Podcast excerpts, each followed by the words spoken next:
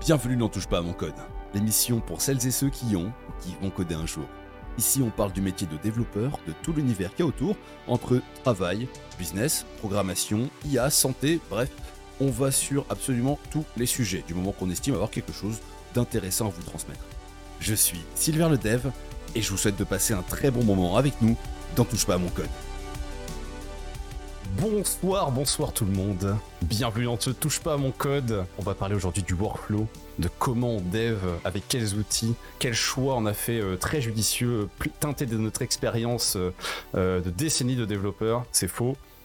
Avec moi, j'ai des, vétérans, des gens qui, ont fait la guerre, littéralement, euh, la guerre du dev. Euh, ces vétérans euh, sont au nom de Cool Chris. Cool Chris, euh, le dev back. Bonsoir Cool Chris. Vraiment, back, front, tout ce que tu veux. Bonsoir, comment tu vas? C'est vrai que tu fais tout en fait. Excuse-moi, j'ai oublié ce détail. bonsoir, bonsoir. Et on a le dev aussi de l'extrême. Euh, Will, Will Traoré. Spécialisé Fontaine ou pas alors Bien le bonsoir. Moi, front, front, c'est c'est des animaux les bacs. Carrément des animaux. On en est là carrément. ok. Ça- Ça annonce, ça, ça annonce la couleur, on va se juger. En fait, le plan pour aujourd'hui, ça va être qu'on va se juger sur tous nos choix techniques. Ça va être, euh, ça, ça va aller très très loin, je vous préviens. Euh, Préparez-vous, il va y avoir des, il va y avoir des combats. Euh, donc, je vous préviens, ça, ça- ça risque, ça risque de fighter. Voilà, déjà je vois. Très triste, ça serait qu'on soit que d'accord. Ouais, c'est trop Ah, marrant. tu tu utilises ça? Ah bah moi aussi. Ah bah j'aime bien en plus. C'est trop bien. ce, sera, incroyable. bon, je pense qu'en fait, on va passer la soirée d'accord en fait. hein. Dé- Déjà, dès le début, on en a un peu discuté avant, mais je sens qu'on on va être d'accord. Déjà, quelle, quelle machine euh, euh, Non, Je sais qu'il y a un point de Discord qui va arriver et je Ah, merde. sais sur quel euh, on en parlera plus tard. Ok, ok, ok, tu me fais peur là, tu me fais très très peur. En, en regardant vos streams, j'ai remarqué une subtilité qui, qui n'en est pas une, mais qui diffère de, de Ah. vous et moi. Ah, moi, je sais de quoi tu vas parler, je- j'en ai vu aussi. J'ai peur. il y en a un ici, c'est notre ennemi carrément. T'as what? On parle de Ouais, quoi? ouais, ouais. Ouais, t'inquiète, t'inquiète, t'inquiète. Ok, ok. Ok, Bah, j'ai peur, j'ai peur. Bon, déjà, avant de commencer, c'est vrai qu'il y a une bonne question quand même pour tout le monde, qu'on se met bien d'accord. C'est quoi le workflow? C'est vrai que j'ai pas du tout euh, songé à à quel point cette question était importante euh, dès le début. Euh, les gars, est-ce que, est-ce que vous avez envie de vous mouiller ou pas? Moi, per- perso, le workflow, je dirais que c'est vraiment tout- tous les outils, tous vos choix d'outils qui vont vous permettre de faire votre travail. C'est ce qui, votre environnement d'outils. Je sais pas trop comment expliquer ça. euh, euh, mais ap- après, on peut partir sur le, work- le workflow software, le, soft- le workflow euh, hardware, ce que vous voulez. Pour moi, c'est ça. Vous en, vous en pensez quoi? Bah je suis entièrement d'accord. J'ai rien à dire, euh, c'est parfait. Ok, d'accord. euh, ok, merci, merci, tu t'es mouillé. Non, Bah- tu l'as, tu l'as bien fait, hein, tu l'as bien fait. Ouais, non, non. sérieux, sérieux, c'était aussi bien que ça? Ouais. C'est l'ensemble de nos- des outils qui nous permettent de faire le travail qu'on fait aujourd'hui. Bon alors les gars, déjà pour commencer le workflow, on va commencer par les bases. Quel OS choisir? Est-ce qu'on va vraiment du débattre contexte dans lequel t'es? Bah, non, non, mais Non, non, non, non, il y a Oh, contexte. Il y a un contexte, tu vois. ok, tu vois. Généralement, il y a deux trucs dedans. T'as Windows et c'est Ouais. tout. Donc, en fait, ça fait qu'un truc. Ouais, bon, d'accord. Oui. Dedans, c'est tout, tu vois. Mais, euh, Après, le bidouille est installé Ubuntu et on, on voit le truc euh, qui a... Ah, il reste déjà plus grand chose là. bah, typiquement, t'as le droit de faire ça avec les sorties de l'école. Absolument pas. Ouais, ok, ok. le droit ça se prend les gars, ça se prend. Ça Donc, a-. Non, mais il y a peut-être au moins, il y a peut-être au moins, tu vois, peut-être un mois où tu as travaillé avec Windows, tu vois. Et euh, par rapport à ta génération, que si t'es un ancien ou t'es un mec qui travaillait maintenant, t'as connu Windows 7, 8. Il y a eu quoi après? 8, 1. Euh, Il y a eu quoi? Il y a eu le. 6 et Win- 11. Ouais, c'est ouais. ça. Ouais, ouais. Donc, euh, en, en vrai, de vrai, j'ai codé avec Windows 8. Euh, ah, c'était chiant. ah, c'était Bah, chiant, Windows je me 8, c'était pas que pour coder que c'était chiant après. Hein, euh. Ouais, j'imagine. peut-être c'est un des pires, hein, Windows 8, hein, de l'histoire de Windows. Hein. Euh, avec Vista. Moi j'étais sur Windows, mais moi ça fait pas... de- Enfin, j'ai historiquement, moi j'ai toujours préféré Mac, Mhm. mais j'étais là euh, jusqu'à euh, bah, là que je commence le taf, euh, j'étais pendant un bon moment euh, Windows là, Windows 10. euh, c'est- et on, on rend- on se rend compte de son erreur une fois qu'on passe à l'excellence. Oula, oula, oula. Qui est... Et quelle est l'excellence? Est-ce que tu peux nous dire quelle est l'excellence de l'OS à utiliser? Pour être sur quoi? macOS. Dis le terme, dis le terme, il a dit le terme. Mhm. Ok, ok, ok. macOS. Est-ce que, est-ce C'est- que, c'est la pépite. Est-ce que les gens qui nous écoutent confirment euh, macOS euh, vous, en, vous en pensez quoi Je serais vraiment curieux de savoir, euh, savoir ce que vous en pensez. euh. Les gens ne Mais vont non. jamais confirmer ça. Ils vont dire non, moi j'utilise Linux sur une distribu euh, obscure que j'ai trouvée sur GitHub. Il y avait trois stars. Il Et, est là le euh, problème. euh, voilà. Ça Il est là le problème. me Généralement, permet de compiler mon projet en deux- 0,2 secondes plus rapidement que, que le commun des mortels. C'est bon. Hein. Tu vois, personnellement, j'ai beaucoup de respect pour les mecs qui taffent Oula. avec Linux, tu vois, que c'est une distribution qui, qui est obscure de ouf, qui customise à mort. T'as un, subreddit qui s'appelle Unix Porn, où t'as les mecs qui montrent un peu leur, euh, du coup, leur setup, leur workflow Unix, tu vois. Et toujours des trucs hyper, hyper stylés à voir, tu vois, mais à faire, à installer. Ouais, mais combien de temps ça met C'est ça? Plaît, frère. Bah, en fait, c'est ça la question. Les gars, est-ce que vous, vous êtes plutôt déjà bon ça résume beaucoup de choses. hein, ça sera peut-être c'est pas que pour l'OS, mais est-ce que de base vous êtes plutôt pour le workflow qui est le meilleur à utiliser, mais quitte à ce que ça vous prenne beaucoup plus de temps à installer, ou est-ce que vous êtes plutôt en mode il faut que ça soit quand même simple à mettre en place, je vais pas me faire chier quoi? Ah, moi, c'est out of the box. C'est vraiment, j'appuie sur installer, c'est fini. je- Ok, faut que ça soit simple. Ok, ouais, bon, Ah, macOS, tout s'explique, tout s'explique. Et toi, Chris, ouais. parce que toi là, toi là, il y a des bails où t'as l'air d'être un mec qui prend du temps, tu vois, qui prend le temps euh, de les deux. bien là. Je suis entre les Non. deux, tu vois. Généralement, j'essaie de comprendre un outil. J'aime bien comprendre comment un outil fonctionne, tu vois. J'aimerais avoir des trucs qui me ressemblent. Des, genre, en gros, typiquement, Ouais. le VS Code que j'utilisais euh, avant que je passe avec Vim, c'était un VS Code qui était déjà assez particulier, tu vois, où t'avais pas, t'avais que un LSP, t'avais pas de barreau, t'es qu'un éditeur de texte, tu vois. Donc, j'aime Mhm. bien avoir un peu la main mise sur la customisation pour différents aspects, tu vois. Donc, pour tout ce qui est bas level, genre un OS, j'en ai rien à foutre. Ah ouais, pareil que euh, ouais, tu, tu, tu branches, on allume, ça marche directement. Ok, il y a pas de, il y a pas de widget qui traîne. Je peux pas avoir mon nom coloré en haut à droite. Je peux pas avoir la météo en tout dans sur mon but. J'en ai rien à foutre, tu vois. Ouais, je vois. C'est vraiment efficace, c'est pour le taf, euh, voilà, simple, et, euh, on arrête. euh, Ouais. Donc tu, tu fais le ménage, quoi. Ok. Ouais, Pas de colori- colorisation syntaxique, des lignes blanches sur un fond noir. Vraiment. Fond d'écran, on connaît pas. C'est noir. Le fond d'écran, Ah. c'est le fond d'écran Mac que j'ai j'aime pas fait d'efforts. Moi, je, Moi, je- je suis de cette team-là. Moi, je suis de la team euh, monochrome. euh, je suis vraiment un fond, un fond avec juste une couleur, tu vois, ou une nuance. Bleu. Mais vraiment, sans déconner, hein. Tu sais que c'est pas que pour le, que pour, pour les vidéos ou les lives, hein. C'est vraiment sans déconner. Moi, mes, mes ordi, en général, je mets un fond euh, gris ou euh, violet, tu vois, genre une couleur, c'est tout. Voilà. Mais sans- Voilà, moi, je, je suis comme ça, moi. J'aime les choses simples. Les devs sont fun, hein. Ouais, ouais, non, mais c'est clair, c'est clair. Mais après, en fait, le problème, si tu veux, c'est que dès que je mets une image, j'ai envie de la changer tous les deux jours, donc ça me fait chier. Donc, donc euh, au bout d'un moment, je me dis, vas-y. C'est ça, donc je me dis, une couleur, tu vas chercher quoi de mieux? C'est une couleur, frère. donc euh, au moins, tu sais que c'est stable. Il y, a- il y aura plus d'histoire. Donc à vous aussi, si jamais vous savez pas quoi mettre et vous vous dites, j'ai envie de changer tout le temps d'image, mettez une couleur, vous verrez, c'est plus simple. La la vie devient plus simple. Je, je pense, je pense qu'il y a un biais ou un pas un biais mais peut-être un, un truc psychologique sur ce sujet-là de la customisation. Parce que typiquement, de- de- en fait, tu te on se rend pas compte à quel point on, dès que t'as, on va dire le champ libre pour tout faire tout ce que tu veux, comme les gens, ce que les gens peuvent reprocher à un Mac, ouais, tu peux pas faire tout ce que tu veux. C'est à cause de Windows, ça. Tu vois, quand tu donnes le champ pour faire tout ce que tu veux, tu passes tellement de temps à essayer de customiser ton truc, tu vois. Ouais. Ça me fait penser au problème que j'ai eu quand j'utilisais Notion. Tu vois, le. Oui. Tu connais Ouais, un ouais. peu l'app No- Notion Notion. Ah bah t'inquiète, on connaît, on connaît bien, on a parlé de NoCode la dernière fois. euh, ouais, bah a- du coup, ouais. Carrément. Bah, tu tu vois, ce truc-là est tellement. C'est hyper puissant, tu peux faire plein de trucs avec, mais tu peux faire tellement de choses en fait que tu ne fais rien. Parce que tu passes ton temps à te demander quel est le meilleur moyen de faire tel truc ou tel truc, tu vois. Ouais, ouais, ouais. Bah, tu sais que j'alterne. c'est un- C'est un Google Doc, hein, mon Notion à moi. Euh, Eh bah, euh, j'ai j'ai même te dire, perso, c'est un Google Keep. Voilà. ah ouais, vraiment. Donc là, là, tu vois, en fait, c'est quand vraiment je sens que c'est trop compliqué, ça fait trop de choses. Au bout d'un moment, je me dis bon, on va faire simple. Je pense qu'on, pour, pour le coup, je suis d'accord avec vous en soi. Euh, pour moi, l'idée, c'est, euh, enfin, si je devais essayer d'être objectif, c'est bon, si vous avez la flemme et vous codez que- presque pas, vous bossez presque pas, bon, un PC fait l'affaire. Si vous commencez vraiment à bosser, visez à minima un Mac. Et si vous êtes vraiment euh, ultra vénère, vous avez le temps euh, à passer sur euh, Ouais, un, Ubuntu, pense. un Ubuntu. En vrai, non, je pense pas que c'est, je pense pas que c'est genre euh, vous devez, mais euh, Non, c'est pas vous vrai, a- devez, mais vaut des- mieux, je pense. il y a, y a des brutes de code sur Windows, il y a, y a des, Mhm.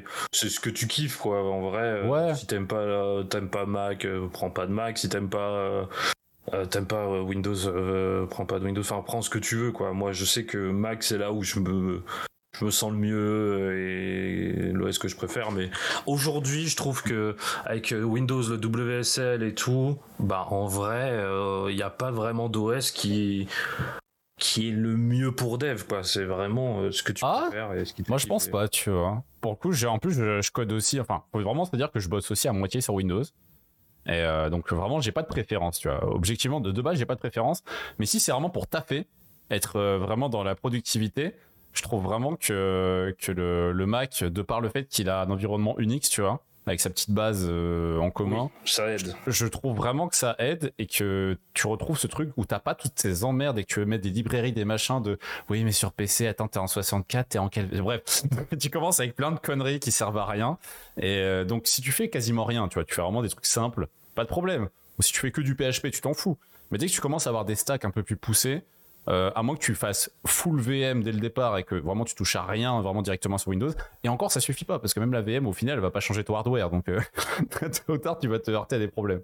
Donc, euh, je personnellement, je conseillerais quand même aux gens qui hésitent à quand même viser euh, de passer sur soit Ubuntu. Je dis pas que, mais je dis pas qu'il faut être sur Mac, mais je conseille un environnement Unix.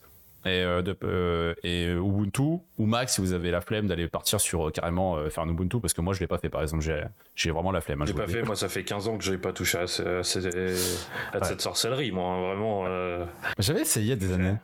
J'avais essayé, tu vois, j'ai installé, puis j'avais un écran ultra wide et il était pas compatible, ça m'a saoulé. Donc, donc depuis, j'ai pas on a réessayé. tous testé à un moment je pense de notre vie et on s'est dit bah non en fait je suis trop Ouais. je suis trop jeune j'ai pas envie Là- de passer de tant de temps là-dessus C'est ça. Là, pour moi, quand j'ai allumé, ça m'a dit l'important c'est de participer, tu vois. Puis après, je me suis dit- Ouais, je me suis dit non, c'est bon, vas-y, euh, on va revenir aux sources. C'est très bien. Hmm. Et, et toi, euh, Chris, t'en t'en penses quoi? Est-ce que t'es d'accord avec mon constat ou tu dirais non, vas-y, Windows c'est cool? Non, je dirais aux gens, prenez l'outil avec lequel tu te sens le mieux à l'aise, tu vois. Moi, en vrai, de vrai, je suis vachement biaisé Apple, parce que j'étais, avant de faire du test, je faisais de la musique, tu vois. Et euh, j'ai commencé avec Loops, pour les mecs qui connaissent un peu euh, les Bien outils sûr. et tout.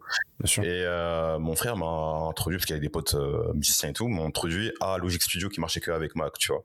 Ouais. Et c'est là où j'ai commencé à vraiment kiffer l'ergonomie du Mac et la manière d'utiliser un Mac, tu vois.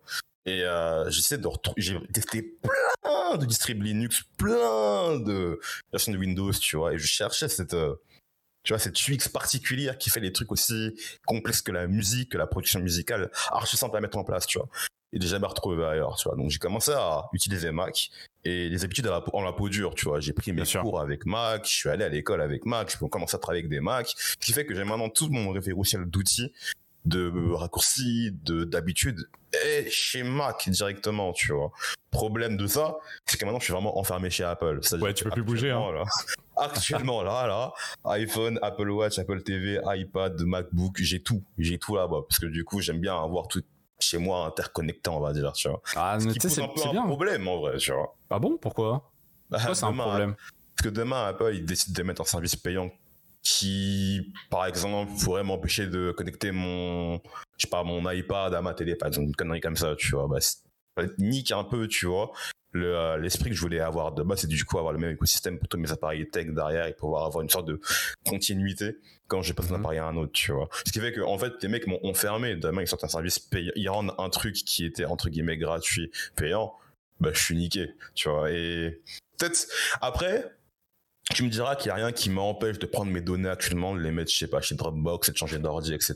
Tu vois, ouais. Écoute, euh, Et tant Comme- mieux, et tant mieux. comme, comme nous a dit Eo, à juste titre, tu vas payer, t'inquiète pas. Ouais, bah, c'est ça, en fait, tu vois. Tu, dis, tu peux me plaindre. Surtout qu'ils vont monter, surtout qu'ils montent les prix, tu sais, ils rajoutent des abonnements, mais petit à petit, tu vois. C'est comme, c'est comme le cloud, c'est, allez, vas-y, on te rajoute 50 mais en gigas. vrai je comprends Allez. En même temps, Apple, c'est tellement smooth l'interconnectivité entre les appareils.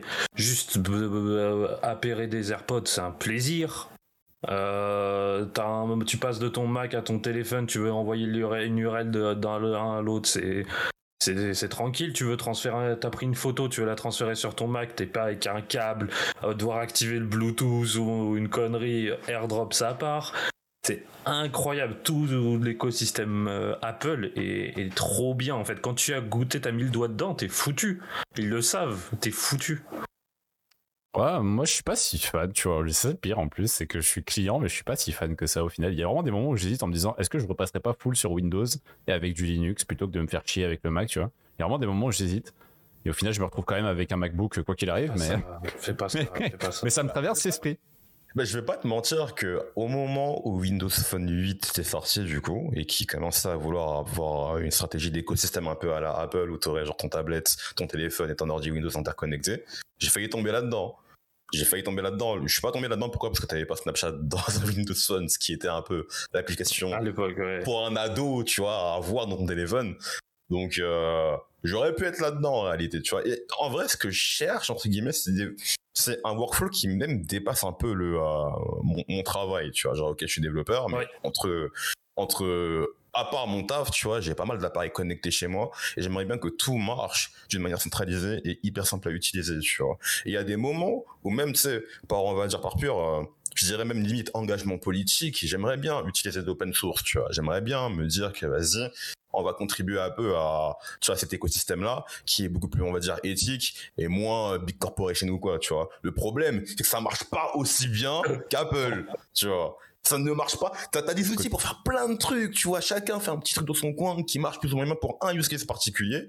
Il y a rien aujourd'hui qui est aussi si- smooth en termes de continuité chez Apple Si l'open source était si bien, VLC aurait pas cette gueule-là. hein. Tu sais, malheureusement, c'est euh, on peut, on peut, on peut pas, on peut pas tout avoir dans la, on peut pas tout avoir dans la vie. De quoi?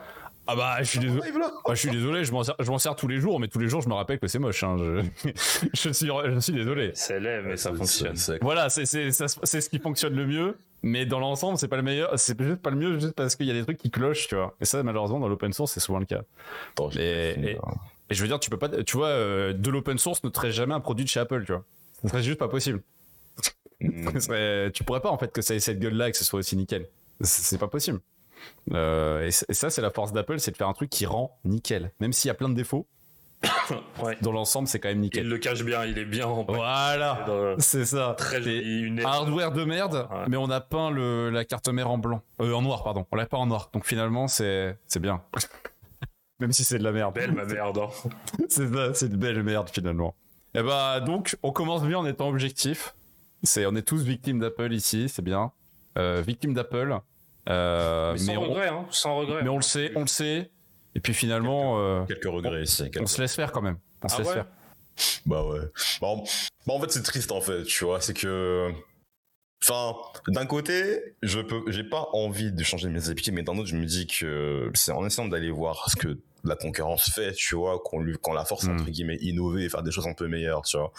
Enfin, je pense que dans un monde où tu aurais également des initiatives du UX côté euh, open source là-bas, là, il y aurait franchement des trucs qui me donneraient envie de faire, tu vois. Sauf que maintenant, là, tu vois, la complexité est tellement énorme pour avoir un truc qui te, qui soit à peu près proche de ce, de ce à quoi je suis habitué. Pas envie. Donc c'est un peu, mais un peu mal au cœur, tu vois, mais eh, ça marche trop bien. MacBook M1 Pro, bam! Trop bien. Ah ouais, c'est incroyable, il est incroyable. Bon bah voilà, achetez un Mac, hein. Mais sachez que vous, vous vendez votre âme. Bonne chance à vous. vous ne partirez plus après. Voilà, vous, vous ne partirez plus. Vous l'achèterez après, ça sera fini pour vous. Mais vous serez dans le meilleur workflow. Allez, bonne chance à vous. Après, ce que vous pouvez faire, c'est acheter un Mac et le passer sous Linux. Blasphème, excusez-moi, excusez-moi, j'aurais pas dû dire ça. J'ai eu un frisson quand t'as dit ça. C'est- c'est- J'ai même été étonné carrément. Ah, Déjà, merde. je savais même pas que c'était possible. Ah, normalement, faire faut que telle satanerie. Ah, ça, si, alors, peux. Ah, non, puce, R- puce euh, M1, non, ouais, pas plus depuis les puces C'est M1. par marrant, contre. peut-être pas. Ouais, voilà, depuis les puces M1, je suis pas sûr. J'ai pas testé, mais je testerai pas. Euh, Renseignez-vous. Bon, on a, on a vu quel ordinateur, ok, ça c'est déjà une chose. Moi j'ai une autre question les gars, parce que là on est en train, en fait on, s'attaque aux bases et après on s'insère dans l'ordinateur petit à petit dans la soirée en fait, c'est un peu l'idée. Donc ok vous avez votre Mac, Euh, c'est comment vous le posez juste sur votre bureau, il vous faut deux écrans, ça se passe comment vous Ah. Ah ouais, bah oui, bah oui. Je vous dis on s'enfonce dans l'ordi là petit à petit, mais il faut s'enfoncer par l'écran. Combien d'écrans? Quel écran? C'est quoi, ça se passe comment pour vous? Qu'est-ce qu'il vous faut en tout cas? C'est quoi là dans l'ordre? On commence par l'écran Vous- déjà Ouais, l'écran, votre idéal, l'écran là. C'est quoi? J'ai euh, j'ai tenté plusieurs combinaisons d'écran. Du coup, l'écran unique. Pour, parce que, en gros, je suis parti du principe que, ok, t'as un seul écran, du coup, t'es vraiment focus sur ce que tu vois. Ouais, ce que j'aime bien aussi. Je me suis dit, ok, je pars sur ça. J'avais pris un 27 chez euh, Samsung. Donc, euh, tout ce qui, tout ce qui est écran pour moi, euh, en termes de spec minimum, au moins une dalle IPS, tu vois, parce que les reflets, là, on en a marre. Ouais. Et euh, le temps de réponse, fréquence ou quoi, je m'en fous. Réalité, je m'en fous. Oui, pareil. Je, je, je, je joue pas de ouf non plus. À 5 ms de gris à gris, c'est déjà beaucoup de temps de réponse, tu vois. Genre, le standard du marché, c'est genre 2 ms, tu vois. Donc, voilà, prends un truc comme ça. En plus, c'est moins cher, tant mieux. Fréquence, je m'en fous. Ouais, mais tu t'en couleur. fous en vrai. Pour du dev, tu t'en fous. Hein. T'es pas, t'es t'en pas dans le gaming là. Vraiment, tu vois. À la Ouais. rigueur, ce qui devrait t'intéresser, c'est du coup le type de dalle, VA, IPS ou quoi. Ou, euh, bon, du coup, pour moi, IPS. Et le profil de couleur, si tu veux aller vraiment plus long. Euh, ça faut demander à ma meuf, du coup, pas à moi. Mais euh, voilà, genre de conneries là. Et j'ai ten- j'ai tenté du coup 27, écran unique, et c'était bizarre dans la mesure où, en vrai, même si t'es tu veux être focus dans ton travail et avoir ton idée ou ne faire que coder, c'est pas la réalité. Côté t'as des maquettes, t'as ton navigateur ou ton émulateur mobile, t'as Slack, t'as tes mails à côté, t'as plein d'éléments affichés en même temps, tu vois. Donc je me suis dit bon ok, on va prendre un deuxième écran et on va les mettre côte à côte, tu vois. Et j'ai fait un setup dégoûtant où t'avais genre, j'étais j'étais face à mon à mes écrans et à gauche et à droite t'avais mes deux écrans et au milieu t'avais genre la séparation entre les deux écrans, tu vois. Ce qui fait que je vais tourner la tête légèrement Ah, c'est chiant. pour regarder chaque écran. Et c'était idiot. Tu vois, c'était idiot. Ouais. Je me suis dit, on va changer deux écrans, mais verticalement. Maintenant, le problème, c'est que t'as mal à la nuque. Tu vois, tu regardes ton écran, t'es comme ça, j'ai marqué quoi là-bas? T'as mal à la nuque et euh, c'est pas hyper stable, t'avais peur un peu, tu vois. Ouais, ouais. Donc maintenant, ce que j'ai, c'est que j'ai un écran ultra wide, du coup, qui couvre, on va dire, tout mon champ de vision quand je mets ma tête en face de mon écran. Et que j'ai un écran, on va dire, auxiliaire, qui est plus petit, qui m'aide, entre guillemets, à, garder des trucs pas trop importants, mais comme garder un œil. T'as quoi? T'as Slack pour les messages du taf, Spotify, euh, et plein de conneries, plein de conneries, genre peut-être un debugger, euh, voilà, des conneries comme ça. Et ça marche plutôt bien. Ça marche plutôt bien. J'ai essayé les dispositions verticales pour l'écran auxiliaire. Euh, la dalle de mon écran n'étant pas adaptée, j'ai des problèmes de couleur, tu vois, donc j'ai remis un écran en position horizontale. Ça marche plutôt bien pour moi, donc ultra wide et un petit écran à côté. Parfait. Ok. Donc toi, au final, c'est- t'es en mode, euh, ça va, t'as trouvé ton truc, quoi. T'as trouvé Ouais. ton, ton workflow Ouais, idéal. Après, après avoir essayé plein de Donc finalement, l'ultra wide, quoi. je- Ouais. Moi, je suis, j'ai à peu près le même historique. C'est que j'ai commencé, j'ai pas, enfin, ça fait très très longtemps que je suis sur deux écrans. Je pense, euh, ça fait depuis au moins que je suis ado que je suis sur deux écrans. Euh, toujours au minimum euh, 27 pouces. Je, euh, je trouve ça inconcevable de, de- d'avoir euh, plus petit. J'ai déjà testé euh, rapidement des 24 euh, en écran d'appoint, mais même en écran d'appoint, ça me gonflait de- d'avoir même si c'est la même résolution, j'avais l'impression d'être étriqué, j'aimais pas du tout. Donc j'ai essayé les deux écrans côte à côte. Alors c'est la, la configuration, on va dire, euh, standard que je pense que beaucoup de personnes ont. Et, euh, et elle fonctionne, elle fait le taf. Le problème des écrans, c'est que t'en veux toujours plus. Tu te dis, euh, ok, j'ai besoin d'avoir encore plus d'informations visibles. Donc j'ai- je suis passé sur trois écrans. Alors j'en avais deux côte à côte et un au-dessus. Euh, ça, je kiffais, mais euh, ça me gênait encore cet espace au milieu, comme tu disais. Une petite bor- bordure qui, que je trouve dégueulasse. Et euh, du coup, à un moment, j'ai aussi craqué pour l'ultra wide, le 49 pouces. Et, et ça c'est ça c'est le plaisir. C'est en termes de bah ça pour le workflow, avoir un workflow super agréable. Alors moi en tant que dev front par exemple, trop agréable d'avoir. Ça me donne mon mon mon browser euh, sur ma gauche. Au milieu j'ai mon IDE. Et à droite, euh, j'ai mon terminal et j'ai encore un petit espace pour mettre euh, Slack ou des informations annexes. Et en plus de ça, je me suis mis un écran 27 pouces au-dessus pour euh, parce que là. pourquoi pas. En fait, en fait, en tu fais pas, tu fais pas du dev, tu es trader en fait, tu veux pas le dire, mais C'est exactement ça. c'est pas possible. Et euh, sur cet écran au-dessus, euh, bah, c'est tout. En fait, moi, j'ai- j'aime bien regarder des, mettre des, des, des concerts euh, pendant que je travaille. C'est que des, des vidéos, des streams, des concerts, des, euh, des trucs euh, qui sont vraiment pas liés à mon boulot. Euh, Ah, t'es de, la, de la team euh, codée en regardant ou en écoutant un truc à moitié, quoi. T'aimes bien ça? Ouais, ouais, ouais, ouais. Moi, je suis pas. euh, par exemple, euh, j'ai essayé euh, ASMR et tout. en... C'est pas mon truc et tout. Enfin, les musiques qui détendent, des Ouais, musiques du calmes, douces, sans paroles, etc. Voilà, ça, c'est pas du tout mon truc. J'aime bien mettre ma musique. Je mets des. Euh, des, des concerts, euh, que ce soit euh, parfois de rap, de punk, de n'importe quoi. euh, Il y, a, il y a tout qui passe. Et euh, Vrai sujet, hein, la musique. hein. Un jour, on y passera une soirée entière, je pense. Ah ouais, je, je suis là. Je suis là. euh, Ça marche. Je pourrais vraiment. T'en as pour au moins 7 heures d'émission. Je suis désolé d'avance. Ah ouais, mais vrai Et, sujet, euh, là. du coup, j'ai un écran au-dessus perso. Donc, en gros, j'ai ce mouvement de tête qui va de haut en bas, mais il est très peu présent parce que c'est vraiment des, des choses euh, que même s'ils étaient pas là, c'était pas grave. Donc, euh, je fais pas beaucoup ce, mou- ce mouvement de, de haut en bas. Et l'ultra wide, un vrai plaisir. quoi. C'est euh, le un bijou pour travailler. Trop agréable. Ok. Donc, ultra wide pour vous, c'est le must, quoi. Pour l'instant, vous avez pas trouvé mieux que ça. Mhm. Ouais. Ok. Bah, moi, de mon côté, je peux vous dire que j'ai un peu tout testé, comme vous. Euh, je suis passé par toutes les méta. C'est la, la méta euh, euh, double écran, la méta, bon, allez, on met un petit troisième, la méta, limite, on est à quatre écrans. Bon, peut-être que ça fait beaucoup. On réduit un peu. Ok, bon, vas-y, ultra wide, donc ultra wide normal, ultra wide encore un peu plus grand, ultra wide euh, le dernier Samsung là, qui est beaucoup trop ultra widé que, enfin, ça n'a plus de sens. Euh, et au bout d'un moment, là, j'ai eu mon craquage. Je me suis dit, bon, vas-y, j'ai tout testé. Ça m'a saoulé. Donc maintenant, c'est un écran. c'est un écran euh, petit, zoomé, simple, euh, une action, une par une, pas plus. Je, vraiment, je suis en mode maintenant, c'est ultra focus, un seul, un seul screen. Vraiment, la seule exception, c'est pour faire des, des lives ou faire des trucs qui vraiment nécessitent vraiment plusieurs écrans. Mais vraiment, si c'est pour le taf, pour moi, c'est un écran. Et même en avoir deux, ça me déconcentre parce que je sais plus où est-ce que je mets quoi. Et vu que j'ai plus l'habitude, euh, ça me fait plus chier qu'autre chose. Mais moi, j'aime bien un écran, mais c'est parce que je suis très dispersé quand je travaille. C'est-à-dire, je peux très vite me déconcentrer. Et je me suis rendu compte que pour des profils comme moi, c'est mieux d'être focus avec un seul truc. Et que t'aies même pas le choix, tu vois, de mettre une vidéo ou un truc parce que sinon, je vais avoir tendance à le faire. Donc, euh, au moins, la, la tentation était retirée, tu peux pas. Donc, euh, donc finalement, ça fait que t'es ultra focus. Mais du coup, vous êtes tous. euh, Alors, du coup, on est tous, on est d'accord, on est tous sur Mac, des Mhm. MacBook? Ouais, MacBook, ouais. Du coup, vous l'avez fermé ou ouvert? Fermé Non. Ouvert, je peux sur mon MacBook 13 pouces directement. Bah voilà, c'est ça. Il y en a beaucoup qui ont leur MacBook et l'écran annexe euh, au-dessus. Et- Ah, je le fais que depuis genre une semaine. Là, j'ai commencé Ah à le faire, mais, mais très récemment, et je pense pas continuer très longtemps.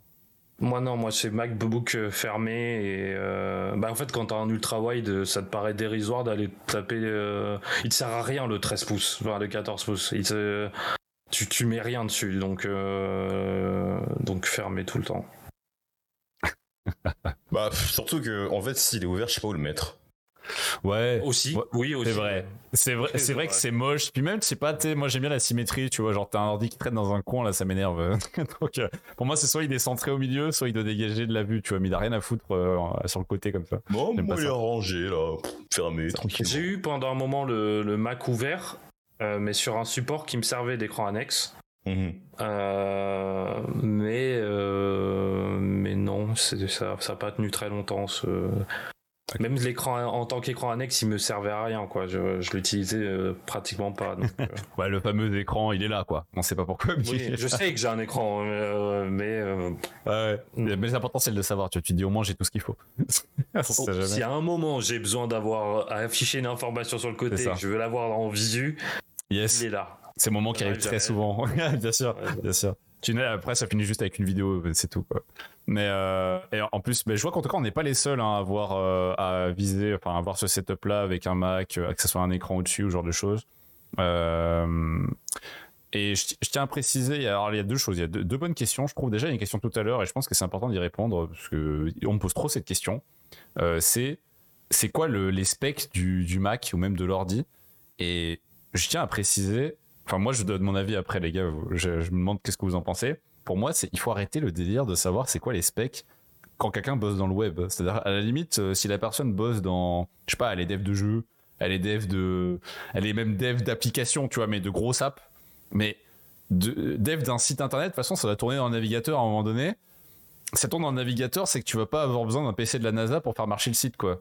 Donc, grosso modo, des fois, tu peux avoir des grosses, euh, des grosses VM pour faire tourner des sites très complexes, mais je veux dire, c'est très spécifique, quoi. C'est pas. euh, Enfin, les devs que je connais qui bossent sur des projets comme ça qui nécessitent de la puissance, c'est très rare. Ça arrive, c'est assez rare, quoi. En tout cas, pour le PC, d'accord, mais pas nécessaire selon moi.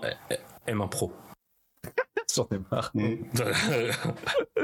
Oui, mais ça, c'est juste pour, euh, dire, pour te dire, j'ai la M1 Pro et c'est le mieux, tu vois. Mais en vrai, c'est Ah c'est non. pas nécessaire. Parce que, en vrai de vrai, les, euh, j'en réfléchis. J'ai eu peut-être, on va dire sur 9 clients différents, j'en ai 7 où il fallait une vraie machine pour faire tourner l'appli. Hmm. Parce que ouais, genre euh, des images Docker très très relou, Ouais. truc euh, genre des pro déjà, déjà tous les projets où j'ai travaillé en Scala, il fallait un bon ordi. Si t'avais pas 16 Go de RAM, c'était mort. Que ce soit Windows, Mac ou quoi, moins de 16 Go, c'était c'était fini pour toi. Euh, Même sur ton Mac, même sur un Mac M1 avec 8 Go, ça passait pas? Non, non, non. Enfin, j'avais pas de Mac M1 à cette époque-là, du coup, je pourrais pas te dire, je pense. Ouais, parce que n'oublie pas la révolution. Ouais, de, même de toute manière, avec le M1, ce que je conseillerais aux gens, c'est de 16 Go. Parce que même si, en théorie, Ouais, tu te débrouilles très bien et que la swap fait le taf, si jamais t'es vraiment en cours de RAM, c'est c'est pour le confort. Pour le confort, tu vois, voilà. On va dire que c'était même un standard en termes de dev, tu vois. Chaque machine est compatible, mais à la rigueur, il faut toujours avoir un minimum de bonnes, enfin, un minimum de, je dirais, 16 Go de RAM pour être tranquille sur le long terme. Je suis d'accord avec toi. Tu vois, voilà, tu peux te débrouiller avec 8. T'as un budget serré, t'es étudiant, faut trouver un ordi pour aller à l'université. Exi- mais il existe en 8 Le nouveau M, le M1 Pro, non. M1 Pro, M1 euh, c'est- c'est le M1 classique en- sur un MacBook Air qui, euh, qui existe Ouais. euh, Ouais, ouais. en 8. Ok, ok, je savais pas. Alors déjà, je tiens, à- je tiens à faire un aparté quand même pour dire merci beaucoup Datalgo pour ton, pour ton raid, ça fait plaisir. Ne vous inquiétez pas, il y en a qui bossent sur la VOD, donc je peux me permettre. merci beaucoup, merci pour le raid. Et euh, j'en profite pour, pour passer sur une autre question qu'il y avait tout à l'heure, c'est pourquoi des MacBooks euh, Genre, euh, vous bougez? Enfin, vous travaillez en dehors de votre bureau? Enfin, vous faites quoi? Vous allez dans des Starbucks tous les matins? Comme des devs, ouais. J'aimerais tellement. bien sûr. Enfin, Avec- des avec- après. Boire, boire un bon café à 7 euros, là, ça te fait pas envie tous les jours, non? J'en rêve, j'en rêve. Non, en vrai, MacBook parce que, en vrai, moi, je- je- la question se posait pas jusqu'au Mac Studio. Le Mac Studio remet un peu les, choses en jeu. Mais en fait, MacBook parce que, en termes de rapport qualité-prix, tu pouvais pas avoir mieux. Tu pouvais pas, tu t'allais pas prendre un Mac Pro à 8000 balles Ouais. pour faire du dev. C'était débile. Du coup, tu prends ce qu'il y a de mieux dans un rapport de prix qui reste euh, Ouais. cohérent. Et le MacBook Pro rentre parfaitement dans, dans ce, Je suis d'accord. cette ligne-là. Ça coûte cher, mais dans un cadre pro, ça se rentabilise, donc ça passe. Alors que dans. Ouais. Ouais. Alors quand tu vas au-dessus, c'est vraiment que tu fais du cinéma, quoi. Je veux dire, ça un Mac, pas de Pro, sens. un. Mac Pro, ouais, non, non, si t'as un monstre euh, Intel Xeon euh, 30, euh, 90 000 cœurs, euh, enfin, Tu te serviras d'un quart. over abusé, t'as des Ouais. Nvidia Quattro, des monstres de guerre qui pourraient te faire tourner n'importe quel quel euh, moteur de rendu euh, en un rien de temps. Non, non, c'est débile. Ça, c'est pour plus. euh, Ouais. C'est un intérêt si tu fais de la 3D, si tu fais euh, des choses euh, qui demandent de. Et euh, vraie question, je trouve, euh, mais pourquoi pas, pourquoi pas un iMac? C'est vrai. C'est vrai que c'est une bonne question. Oh, Pourquoi vous, pourquoi vous pourquoi on- les devs boycottent l'iMac alors que les gens qui font de la bureautique euh, plus en mode, Bah, je sais pas, je- compta et tout, c'est un rêve d'avoir un iMac, tu vois? Parce Pourquoi que euh, je pense que c'est le fait qu'on travaille euh, beaucoup avec plusieurs écrans du coup. Et euh, j'arrive Ah. pas à voir, à imaginer la disposition de mon iMac dans mon setup actuel par exemple. Moi par exemple je trouve magnifique les nouveaux iMac. Déjà ils sont en 24 pouces, ça me dégoûte. Et euh, derrière euh, je le vois pas la disposition. Mhm. Qu'est-ce que qu'est-ce que j'en ferai quoi? Et ça, ça deviendra un écran, euh, un écran perdu, l'écran de l'iMac. Du coup, tout cas pour moi, peu d'intérêt. Surtout avec un ultra wide, il perd encore plus d'intérêt. Donc euh, Je comprends. c'est pour ça que j'ai boycott. Ok, ok, bah ça, ça a du sens. Je, je Mm. comprends totalement. Et toi, Chris, Justification. la même? Ah, il est moche. C'est moi aussi, Ah. même avec toi.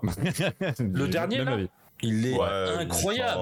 Non, moi j'aime C'est pas, c'est pas assez pro pour moi. Tout ce qui a Oh, des bordures me dégoûte. Ah oui, ah oui. Alors les, par contre les bordures, oui, ouais, je suis d'accord. Ouais, Mais par contre les Mac, de- les iMac de couleur sont incroyablement beaux. Mais oui, et les bordures sont genre sur Ouais. les écrans Apple là. Ouais, tout ce qui a tout ce qui a des bordures me dégoûte donc euh, voilà ça me parle pas trop. Et euh, pourquoi un MacBook? Parce que j'aime bien rester mobile en fait tu vois. Genre je peux La même. j'aime pas être contraint. C'est à dire que là je peux travailler dans mon bureau je peux le débrancher aller dans mon balcon. Je ferai jamais ça mais je peux y aller. Je peux travailler au salon directement. Et euh, ouais non pour la portabilité également tu vois. Je peux euh, on n'est pas enfin je- j'en suis pas encore là tu vois. Mais il y a des moments typiquement où quand je devais euh, quand je suis entré en France pour aller travailler pour les fêtes tu vois bah je pouvais au moins débrancher mon Mac le prendre avec moi et voyager avec tu vois Ouais. un iMac le taf m'aurait jamais laissé faire ça tu vois donc euh, non ouais vraiment je suis vraiment team mobile et euh, enfin tous les toutes les fois parce que j'ai déjà eu un iMac et les moments où je me suis condamné à avoir une machine, une workstation qui ne peut pas voyager avec moi, m'a toujours foutu dans la merde au bout d'un moment, tu vois. J'avais, pas, pas un iMac, pardon, un Mac mini, et c'était chiant. c'était chiant. Si tu, enfin, Bon, après, ça dépend si t'as des, si t'as des iMac, écrans, quoi des machins à chaque fois, mais bon. mais ça implique pourquoi trop de un iMac tu perds, tu perds la portabilité Ouais. et tu gagnes rien. Du coup, je vois pas l'intérêt de placer un Bah, à part pour l'esthétisme. C'est pour l'esthétique. En plus, ouais, euh, si en plus de ton MacBook, tu pour l'écran. de- C'est le 27 pouces, c'est vrai qu'à l'époque, dis bien à l'époque, hein, aujourd'hui c'est moins le cas, mais à l'époque Ouais. il y avait l'écran, l'écran de l'iMac quoi. Ça coûtait, Bah, euh, ouais, ça coûtait euh, presque, ça du coûtait 2000, 5,4K, du 5K, du 5K. 5,4. Et pour avoir le même écran euh, sans le, j'en avais un Dell comme ça en 5K et ça m'avait coûté euh, près de 2000 balles, tu vois, juste pour l'écran. Il y en a, ils reprennent les anciens iMac et les convertissent en écran du coup. Bah ouais, clairement c'est une bonne idée Parce que que c'est des bons. Bah ouais, parce que c'est des bêtes d'écran. 5,5K sur le marché, t'auras pas d'équivalent. En fait, vraiment sans déconner, le seul équivalent que j'avais, c'était un Dell qui coûtait presque 2000 balles. C'est-à-dire que plus de la moitié du prix du, de l'iMac, c'était l'écran au final. Donc tu te rends compte que vraiment, c'est ce qui vaut le plus, c'est l'écran, c'est la dalle. Et euh, le design de, du truc, quoi. Donc ouais, euh, ok, donc on est tous, on est vraiment tous en mode Team Mac, euh, Team euh, Mac, MacBook en plus plus précisément, ou Mac Pro, le, cas, le cas échéant bien sûr, puisque maintenant tout le monde veut du Mac Pro. Euh, donc vraiment, je, vois qu'on est très aligné sur le, workflow. Maintenant, petite euh, peut-être différence. Les gars, vous bossez dans votre bureau ou pas finalement? Parce que toi, tu, Chris, tu disais j'aime bien pouvoir, mais dans, la, vraie vie, dans la vraie vie, vous bossez toujours dans le même bureau Vous vous trimballez avec votre Mac, vous allez un peu partout? Comment ça se passe? C'est quoi votre workflow à Euh, before Covid ou post-Covid? N'importe, n'importe de manière générale, pour qu'on comprenne un petit peu comment bossent les devs de manière, enfin les, les, les vrais bons devs de, les, ouais, de notre écosystème de Twitch, n'est-ce pas? Avant le Covid, j'étais le télétravail en France n'existait pas. Enfin, on faisait genre que ça n'existait pas, mais voilà. Et donc par conséquent, j'allais au taf avec mon ordi et je pouvais quand même mentir en disant que j'ai la flemme de venir que bon télétravail, tu vois, justifier euh, une urgence qui me fait rester à la maison. J'attends un colis important, euh, un jeu vidéo que j'ai précommandé chez Amazon, tu vois. Le, peux pas le le plombier qui vient pour la cinquantième fois dans l'année. Exactement, tu vois. sûr. ouais. Bon, il y avait moins de prétexter, tu vois. Donc euh, c'était maison bureau maison bureau avec un MacBook tous les jours, ce qui fait que en fait ça m'aurait arrangé d'avoir un ordinateur fixe au bureau Mhm. pour ne pas me voir me trimballer euh, un MacBook d'épinasse en hasard tous les jours. C'est relou. Pendant le Covid, donc ma période free, euh, je me déplaçais beaucoup, beaucoup, beaucoup. Donc ouais, ouais, je travaillais, je pense rarement chez moi. Genre c'est Mhm. souvent euh, en coworking, chez le client ou entre les deux. Tu vois, dans un café à Paris, parce que je voulais voir comment ça va être de travailler, un café à Ah, Paris. et alors, t'en tires quoi? Éclater, c'est coûte cher la journée et euh, tu peux pas aller au chiottes avec, parce que t'as peur qu'on te vole ton ordi. Et encore, c'était pas un Starbucks. Oh que non, frère, il y a rien à bouffer là-bas. Mais non, je besoin de manger quand t'as un café Starbucks. c'est- Ce que je trouve au Starbucks, c'est le chai tea latte, tu vois, et le- il est cher. En réalité, il est cher, tu vois. Mais il y a quoi qui est pas cher au Starbucks? C'est ça la vraie question. Ah. voilà, bonne réponse. Mais ouais, donc ouais, d'accord. Euh, Mais, mais donc bosser dans le café, c'est bien, mais ça coûte cher, quoi. ça coûte cher, ouais, je recommande pas, c'est pas Donc confortable. organiser un café chez vous, finalement. Ouais, non, mais ça a l'air stylé, tu vois, pour Instagram, pour TikTok et tout, mais il n'y a pas de côté pratique à ce niveau-là, tu vois. Puis on te fait Ouais. croire que tu vas rencontrer des gens dans le café, tout le monde n'a rien à foutre de toi. ouais. Ouais, donc bon. Et, euh, C'est faux. ça. et maintenant, post-Covid, post-Covid, mon taf, en fait, nous, ça y est, c'est le choix de, euh, d'un forfait bureau. En gros, ils t'ont dit, tu veux venir combien de jours dans la semaine? Un jour, deux jours, trois jours, quatre jours ou cinq jours, tu vois. Euh, moi, j'ai le Ça, forfait c'est la belle vie, ça. j'ai le forfait un jour, ce qui fait que j'ai le droit. Je peux venir deux jours, mais j'ai généralement on m'attend dans la semaine un jour, random dans la semaine, et alors c'est chez moi. Donc il peut m'arriver de bouger, ça n'arrive pas vraiment souvent, tu vois. Donc il y a rien qui justifie en dehors du flow d'avoir un ordi- de la liberté, d'avoir un ordinateur portable. Mais euh, je veux pas d'ordinateur fixe, je je veux pas. Pour travailler en tout cas. Aïe, aïe, aïe. Bon, euh, on va, on va vite, on va vite passer sur les questions. Je peux répondre à la question de Rizok euh, qui dit euh, comment vous gérez pour la batterie des laptops. C'est juste que si tu le laisses brancher tout le temps, en vrai, ça passe, il n'y a pas de problème. Le seul problème, c'est au contraire quand tu le débranches, rebranches, débranches, rebranches. En gros, quand tu vides la batterie, au bout d'un moment, elle s'use, quoi. Mais si tu le laisses juste brancher, il n'y a pas de souci. Il me semble Ah qu'il y a non, des normalement sécurités non, au pour ça. contraire, faut les, faut les faire, euh, faut qu'ils fassent des cycles. Et du coup, euh, Par contre, il faut- oui. de- Il faut, il faut qu'il il fasse faut des le cycles. débrancher quand même. Il faut quand même le débrancher de temps en temps. C'est mieux pour la batterie euh, sur sa longévité. Si tu laisses euh, trop longtemps, mais bon, on a des M1 Pro, donc ce n'est pas un problème. En, vrai, on n'est plus à ça près, en tout cas. Il n'y a plus de soucis euh, normalement à ce niveau-là. Moi, par vraiment exemple, que moi, tu je exprès, très quoi. peu, moi, avec mon Mac, euh, par exemple. Moi, c'est euh, même si euh, parfois je me tente de me poser dans mon canapé juste histoire de confort. Bah, je me dis putain, ok, je gagne le confort, mais je perds euh, La productivité, au final, non? Bah ouais, parce que juste devoir switch de fenêtre Mhm. pendant que je dev, je dis mais il y a pas quelqu'un qui s'est fait chier à créer le hot reload pour Mhm. que je m'inflige euh, un, un clic pour voir le résultat de mon, de mon code, c'est hors de question. Ouais, donc, donc le mieux, ça reste quand même bosser à votre bureau si possible. En tout cas, moi, je, perso- personnellement, je privilégie le fait de bosser euh, dans un cadre, Bah moi au taf, un bon cadre. Au taf, j'ai beaucoup de personnes qui bossent euh, n'importe où. Genre, euh, ils sont. euh, Chaque stand-up est nouveau, quoi. On dirait qu'ils ont déménagé à chaque stand-up. C'est que ils vont, euh, ils bossent dans leur canapé, sur leur terrasse, dépend dans des leur gens, après. cuisine, dans.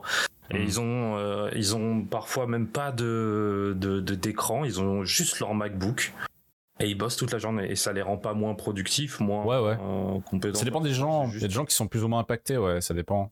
Mais bon, euh, je pense que de manière générale, euh, pour toute personne qui est à peu près normale et qui peut pas bosser n'importe où, n'importe comment, c'est quand même mieux d'avoir un bon cadre. Ou sinon, le cas échéant, peut-être d'aller dans un cadre, genre même le fameux café. Le fameux café, c'est bien. Le problème, c'est que tu vas pas bosser tous les jours dans un café. Enfin, à un moment donné, euh, il y a des. Bah, un y a- espace de coworking, c'est peut-être viable, mais j'aime Ouais. j'en déteste, moi, les espaces, les- enfin, j'en déteste euh, rapidement euh, quand je- j'avais bossé pour une agence, mais sinon, euh, je suis jamais allé moi-même dans un espace de coworking pour, euh, pour aller taffer, quoi.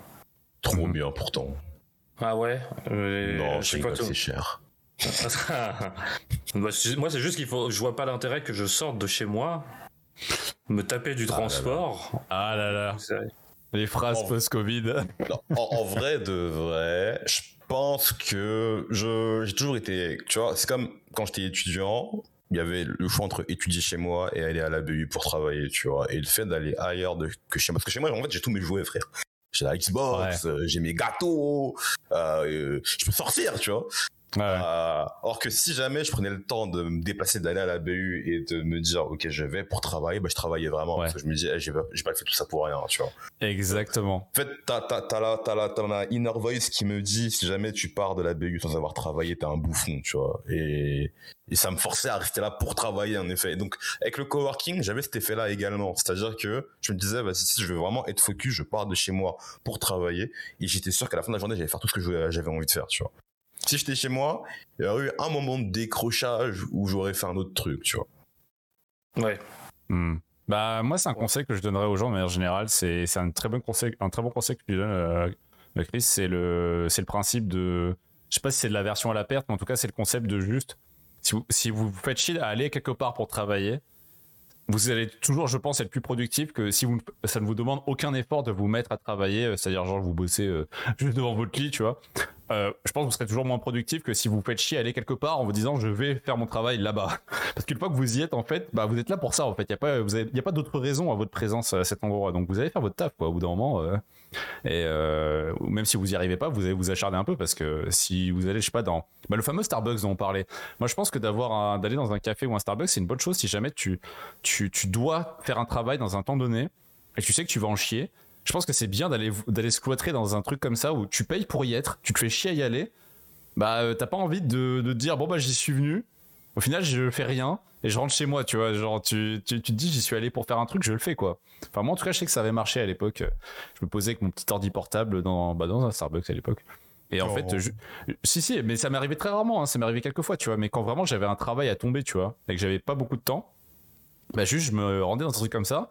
En fait, euh, juste l'ambiance et le fait de m'être fait chier à venir et avoir, d'avoir payé un putain de truc à 6 euros là, alors que je pourrais le faire pour 50 centimes chez moi. Rappuccino. Voilà, le, ouais, tu vois? Et ben bizarrement, je me disais, écoute, j'ai payé, je me suis fait chier à venir là, je me suis fait chier à trouver une bonne place parce que bordel de merde, il n'y en a jamais dans ces endroits. Euh, je vais l'exploiter, tu vois. Je vais la rentabiliser. Et je peux te dire que je crois que j'ai jamais été au- aussi productif de ma vie. Genre vraiment, mon cerveau était devenu un ordinateur. hein. C'est en mode, je finis, je me casse. Moi déjà un truc qui pourrait, qui fait que je pourrais pas faire ça. J'ai besoin de ma sieste le midi. J'en mets marre. C'est- foutu. J'ai installé ce, ce- ce canapé là il y a, il y a- il y a 10 jours. Juste c'est mon, c'est mon juste un pour pour faire des siestes. Nous reconnaissons le modèle de chez Ikea. je le reconnais. D'autant que c'est un canapé, mais aussi un lit. Faut noter. Voilà. C'est pas pour rien. Ce n'est pas Bien pour sûr, bien sûr, bien sûr, c'est professionnel tout ça. Rien n'est laissé au hasard. Évidemment. La sieste du midi. Faut, Ah faut ouais, être équipé. Bah, je peux comprendre. Après, je fais des siestes des fois l'après-midi euh, quand, enfin voilà, quand j'ai des nuits très très courtes et que je commence à bosser très très tôt. Mais bon, Euh, mais bon, là c'est une autre discussion qu'on aura la semaine prochaine, ça sur le sur l'hygiène, Sur la- Ça, sur les, les- voilà le sport, la sieste, tout ça. Aujourd'hui, on est Non, sur le workflow. On a on a vu le workflow, on a on a vu euh, où est-ce qu'on travaillait et avec quoi. Euh, maintenant, euh, on va plutôt s'intéresser, je pense. On va pas faire tout, hein, on va pas faire tous les périphériques. hein, on n'est pas là pour ça aujourd'hui. ma souris, c'est une. Non, non, non, non, ça sera une prochaine fois la souris clavier, c'est une prochaine fois live juste pour ça. Non, non, on va s'intéresser maintenant. Ah bah ouais, mais on bosse comment? On bosse avec quoi? C'est quoi les bails? Euh, Donc vous, de ce que j'ai compris, majoritairement on est sur Mac, tous, tous les trois on est sur Mac hein, globalement. Moi j'ai un PC aussi, mais je- ouais, aussi sur Mac. Euh, vous bossez les gars, vous bossez avec quoi? Vous avez une VM Vous la faites tourner avec quoi? C'est vos projets Comment vous les faites tourner déjà? C'est là que je pense qu'il va y avoir le sujet de Discord. hein. Ouais, je peux vous le dire. Qui, qui commence? Vous allez pas m'aimer, hein, moi je vous le dis. Enfin, moi je, Je pas, je. Bon, moi, je peux, je peux aller en premier. Euh, t'as, t'as deux setups. Non, en fait, j'ai un setup global qui se divise en deux différents setups. On va commencer par le truc du taf, parce que tu- on est des pros, donc du coup on taf. Bien sûr. Le, j'ai mon, j'ai ma base d'outils euh, globale qui va être définie dans ce que j'appelle les, enfin ce que vous appelez du coup les dot files. Donc dans mon, euh, j'ai un repository où j'ai euh, mes dot files où j'ai tout en gros mon setup d'installation, les outils que j'utilise du coup. Vu que je suis sur Mac, je peux tout installer avec Homebrew. Donc t'as, oh, t'as une méga commande Homebrew euh, install et voilà les conneries dedans. Brew, c'est même Brew la commande, c'est même pas Homebrew. Ouais, c'est Brew du coup. Après, t'as, les- les euh, Brew Casque, donc les logiciels genre Figma ou, toi, ou- et tout, qui vont être installés également. Donc j'ai également une longue commande où t'as tous mes logiciels, Figma, Discord, Slack. Voilà, t'as ça qui part également. Et euh, tout ce qui va être utilitaire en ligne de commande. Donc ça, j'en ai déjà parlé. T'as quoi? T'as, bah, Du coup, t'as NeoVim, euh, Physics Physics Search, FZF pour euh, la recherche dans les fichiers. RIB, grep, une autre version de grep, des conneries comme ça, tu vois, des trucs T'es allé très, vite là, t'es allé très vite là. Ah ouais? On, on est, on est sur la VM là, doucement. Ok, non, mais justement, attends, attends, justement, je, je te parle de la base, du coup, vraiment, de tout ce qui est global. ah ouais, là, là, c'est la base. Là Ah c'est oui, que oui, la oui, base oui. là.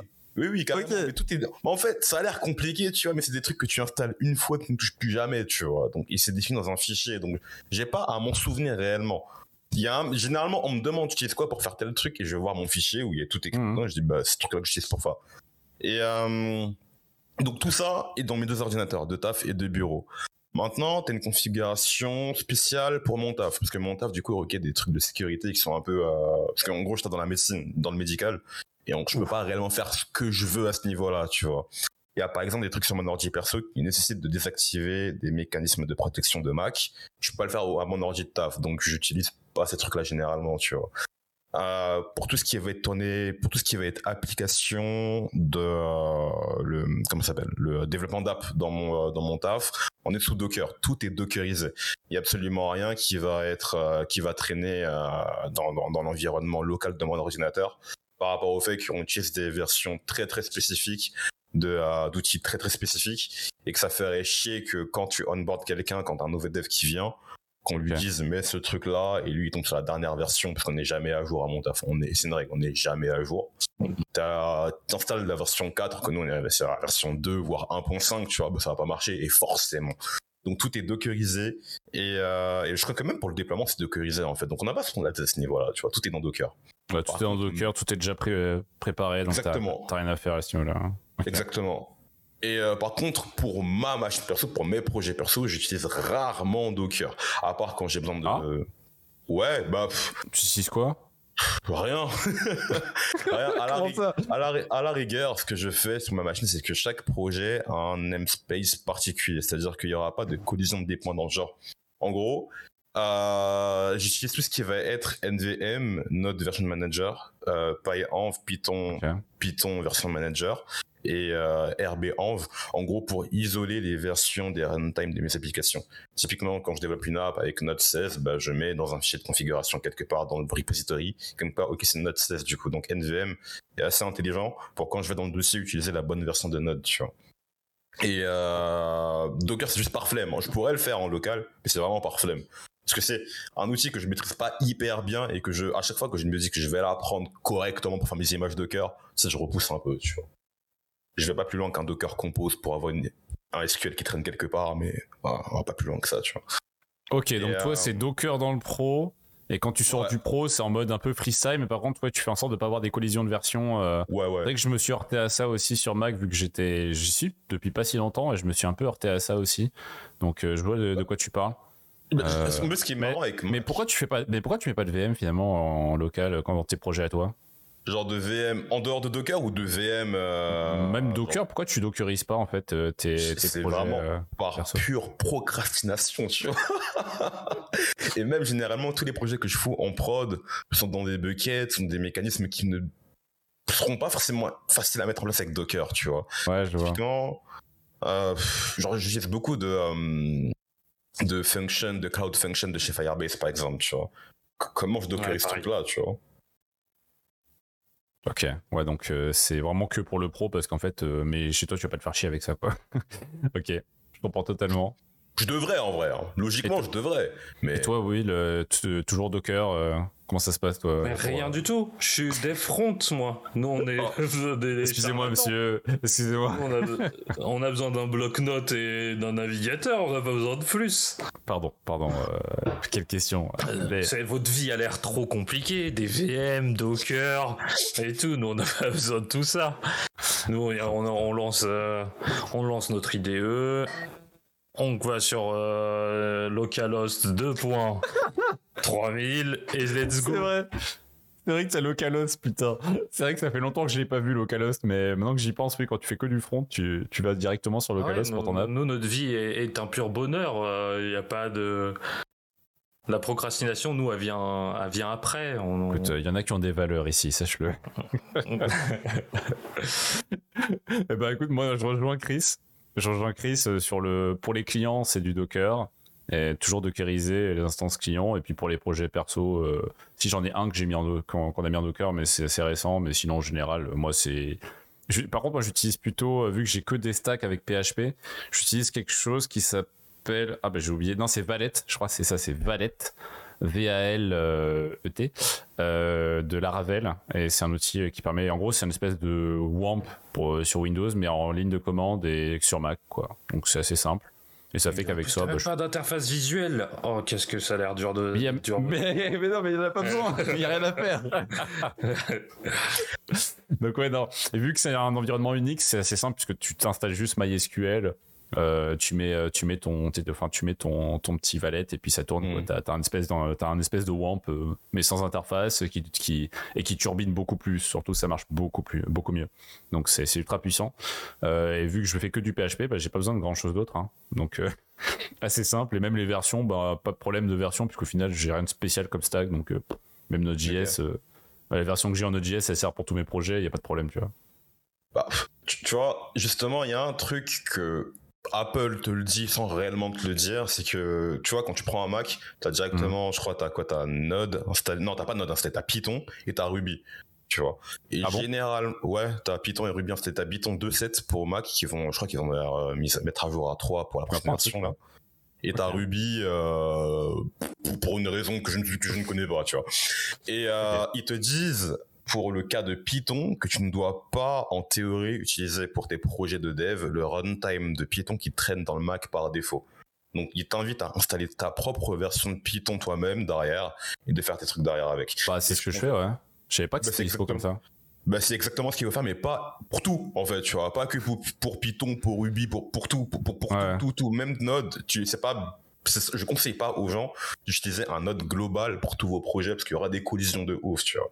Donc c'est, voilà. Et également, je corrige un truc. J'utilise pas Docker pour containeriser mes applications, mais dès que j'ai une dépense, parce que là, tu m'as fait penser avec ton outil Valet, tu vois, genre qui Mhm. inclut du coup un WAMP avec euh, bah, ta PHP, MySQL, j'imagine, et euh, Non, il comprend pas MySQL par contre, il gère tout sauf. MySQL justement. C'est vraiment juste le serveur Nginx c'est tout, tu vois. D'accord, ok. Bah, tu- pour moi, ce genre de conneries-là, typiquement, euh, je passe avec Do- je passe par Docker Compose. C'est le meilleur, on va dire, utilitaire de Docker que je maîtrise a priori, tu vois. Et pour tout ce qui va être dépendance relou, tu vois, genre une BDD MySQL, euh, un, un worker Celery, euh, une connerie Kafka, Docker Compose, use des boys avec ces conneries-là. Les images de base, hein. Je change que le nom de l'image et le port, et voilà. Ok. Ok, ok. Bon, je, je pense qu'on a une petite idée un peu de notre workflow euh, sur l'aspect euh, faire tourner nos apps.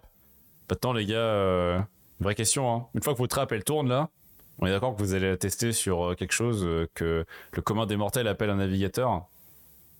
Vous utilisez quoi? Ah. Est-ce que vous utilisez un navigateur qui soutient une cause vert euh, Non, un navigateur respectable peut-être moi, euh, non, c'est pas vrai. Euh, bon, bon, faut, faut s'avouer. j'ai euh, Écoutez, moi, moi, je, moi, je soutiens, moi, je soutiens le, le troisième âge, donc j'utilise Explorer en général. Mais euh, non. Bah, sur Windows, par contre, j'ai vraiment utilisé, euh, sans déconner, j'exagère même pas, j'ai vraiment utilisé euh, Edge. Edge. Ouais, Edge, euh, ils ont fait un Edge qui se base sur Chromium. sur, voilà, c'est sur Chromium, donc Ouais. on peut se dire que Mais en vrai, j'ai trouvé bien. J'ai vraiment bien aimé. c'était ok. C'est ok. Bah, bah, Edge, c'est mon navigateur principal. Sur Mac et iPhone, je, ouais, j'ai Edge.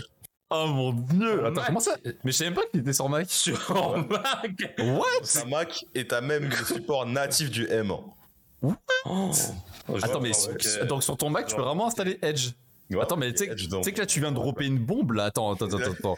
Comment ça Euh, je vous parle de, de- depuis Edge là. Non En fait, mon, ma logique, elle est, elle est tordue, elle est pas réellement logique. Ah oui, elle est tordue, Mon ouais. gars, mon gars, t'es chelou, mais je, Chrome est un excellent navigateur, ok? Pour quand tu tapes Mhm. dans le web, Chrome V8, WebKit, t'es obligé, t'es obligé parce que c'est là les standards, c'est eux qui drivent le marché, tu vois. Tu vas utiliser Firefox avec leur, quoi, est-ce que leur moteur, SpiderMonkey, ils, ont, ils valent rien, ils, ils drivent rien du tout, tu vois. Oula, oula, oula, oula. Mais Chrome implémente V8, on implémente un truc dans V8, tout le monde copie derrière. C'est comme ça la, la tendance, tu vois. Moi, j'y peux rien, c'est le game. Donc, Ouais. Par conséquent, on est entre guillemets, on doit, euh, entre, si tu veux profiter des nouvelles API en early pour pouvoir baser des projets dessus, t'es obligé d'aller vers un navigateur Chromium, tu vois. T'as Mhm. le Chromium de base qui est bourbier installé. Faut le compiler toi-même. Y a personne qui peut le faire pour toi. Et les mecs qui le font pour toi, ils sont un peu chelous. Ils peuvent mettre des trucs Ouais. bizarres dedans. il y a Opera aussi, si jamais. non. Euh... C'était direct. On fait quoi? Non mais t'as Chromium du coup. T'as et- Vas-y. mais t'as t'as Chrome tout court qui est pas mal, qui vient avec tout ce qui est le cloud de Google, tes plugins stockés, tes mots de passe, si jamais t'as un, pas un générique externe de mots de passe. T'as toutes tes fonctionnalités qui sont un peu basées euh, dans le cloud. Donc qu'à garder tes favoris, la continuité entre ton iPhone, ton ordi de bureau, de jeu, et ton Ouais. etc. Tu vois. Mais le problème étant que c'est Google. Tu vois. Et euh, en fait, j'ai fait un classement dans ma tête qui euh, quelle est le euh, quelle est le- la grosse boîte de tech qui pourrait me baiser le moins niveau données? Parce qu'il y en a tout, tout, tout le monde vend tes données, tu vois, d'une manière ou d'une autre, mais il y en a certaines qui le font de manière scandaleuse, d'autres non, tu vois. Et bizarrement, ma conclusion a été Microsoft n'est pas si démoniaque que ça, tu vois. Donc en gros, j'ai mon compte Microsoft qui est connecté à mon Edge, qui garde tous mes favoris, mes historiques, mes, mes que je dois garder, mes, mes plugins et tout, du coup. Et euh, bah, j'ai ce compte-là sur mon iPhone, sur mon ordi gaming. Et euh, c'était le- en fait, c'était le meilleur compromis entre mes trois différents devices pour euh, mes quatre, parce que je l'iPad également, ou entre mes quatre différents appareils, pour conserver en gros mes historiques de navigation, mes favoris entre tous mes appareils. C'était le meilleur compromis, tu vois. Genre, j'ai essayé Ok. Brave. Ah, Brave Mobile, il est trop nul. Ouais, non, non, en fait, je, je juste, le mot essayer en a dit long, tu vois. Ça a duré longtemps, en fait, peut-être Ah bon 6 mois, tu vois. Ah oui, quand je, quand je te parle d'un essai, c'est un vrai essai au quotidien, tu vois. Je Ah pense te ouais. dire Thèse euh, sur euh, pourquoi je, ne, je vais désinstaller Brave. Ouais, ouais, Il y, a, carrément. il y a- y a background, quoi. Parce que, Ah, pour- vous, vous êtes bien brave. Parce que moi, je suis un hater bon. de base, tu vois. Et pour être un bon hater, faut avoir vraiment des bons arguments. Et par conséquent, non, Brave n'est pas pour moi, tu vois. Déjà, les, les, les, les conneries de wallet dans le navigateur, j'en ai rien à foutre, frère. Bah, mais d'ailleurs, mais donc vous, vous avez. Attends, euh, toi, Will, Chrome? Chrome, Chrome, Chrome. euh, j'ai enfin, j'ai toute la panoplie de de bah de, de browsers juste euh, pour mes tests, mais euh, sinon euh, Chrome. Ok. Bah, d'ailleurs, petite anecdote pour ceux qui utilisent Chrome. j'ai quelqu'un qui, qui, qui s'y connaît bien en SEO qui m'a expliqué ça. Je, je me suis dit, mais comment ça se fait des fois, vous savez, vous avez un site, genre même en local, genre un site que personne connaît, avec un, vous allez sur une page, genre une page qui est listée nulle part sur votre site, mais vraiment nulle part. Et vous vous demandez, euh, mais comment ça se fait que Google, il la liste, genre tu la retrouves vraiment dans la recherche Google, euh, tu la retrouves affichée alors que cette page n'a aucun lien. Je veux dire, euh, tu te dis, mais comment le robot est tombé dessus? Bah, Le robot, c'était votre navigateur Google. Hein. Non, c'était c'était Chrome en fait. euh, en fait. Ah ouais? Non mais mec, tu attends pour comment ça se fait qu'ils veulent, comment ça se fait qu'ils gagnent de la thune avec Chrome à ton avis? C'est qu'en fait le crawler c'est toi? Trop, trop grave. C'est trop, Et- trop Ah non mais ils sont dangereux hein Mais Je veux dire, c'est trop, trop, trop, trop grave. Ah bah attends mais pour un moment donné faut se demander mais ils y gagnent quoi avec Chrome? Tu vois, Bah, je t'ai dit. de quoi? Moins démoniaque pour moi, j'ai dit, la moins démoniaque pour moi, c'est Microsoft actuellement, tu vois. Mhm. donné. Ah Bah par contre oui, vraiment sans déconner oui, ils sont euh, ouais. Par contre vraiment perso je le conseille si jamais vous tenez entre guillemets à votre vie privée en tout cas à minimiser un peu les impacts. euh, vraiment ouais évitez d'utiliser Chrome, utilisez le moteur Chromium, mais utilisez pas Chrome. Euh, Moi j'utilise Chrome parce que j'en ai strictement rien à foutre, mais si vous en avez quelque chose à foutre, euh, enfin voyez conscience que vraiment euh, Chrome est un euh, ça, ça vous siphonne en fait. ça siphonne toute votre navigation. C'est merci les gars. Allez, euh, Oh J'ai testé Firefox quand ils avaient fait la refactor, tu vois, le Firefox qui est un grave beau aujourd'hui. hein. Quand ils l'ont sorti, je l'ai testé et j'ai arrêté d'utiliser euh, par rapport... Parce que Fire- Firefox, c'est vraiment pas mal. hein. J'ai critiqué, ok J'ai critiqué Firefox, tu vois. Mais il y a des bons DevTools, il y a des bons plugins, c'est extensible, c'est assez léger, ça tourne bien, tu vois. Le problème étant que quand le j'ai créé euh, un compte pour synchroniser mes euh, favoris et tout, toutes les conneries là, là, ça marchait absolument pas. Et je n'ai jusqu'à aujourd'hui, j'ai le même bug sur mon compte Firefox, je ne sais pas pourquoi, ça ne marche pas. Donc je suis apparemment je suis interdit de Firefox, tu vois. Mais euh, euh, voilà. T'en as dit trop de mal en fait, c'est pour ça. Mais installe Firefox développeur, tu verras. Ouais, j'ai testé ça. Oh, il y a Oh, Je- Il est stylé. ouais. C'est stylé euh, visuellement. En tout cas, le, je trouve que l'inspecteur est magnifique. Voilà. Je, je dis ça comme ça. Et, euh, En passant, euh, sachez que sachez que ça existe. euh, pour ceux qui connaissent pas, euh, si jamais ça vous intéresse, Firefox Developer euh, Version. il est vraiment, très sympathique. avec le, le renard, mais en bleu, c'est ça? Euh, ouais, c'est ça, c'est ça, avec le renard en bleu. Et t'as, Ouais. un magnifique IDE, euh, enfin vraiment qui est bien pimpé. euh, je trouve ça, je trouve ça, je trouve ça très joli. Après, est-ce que foncièrement c'est très utile? La réponse est non.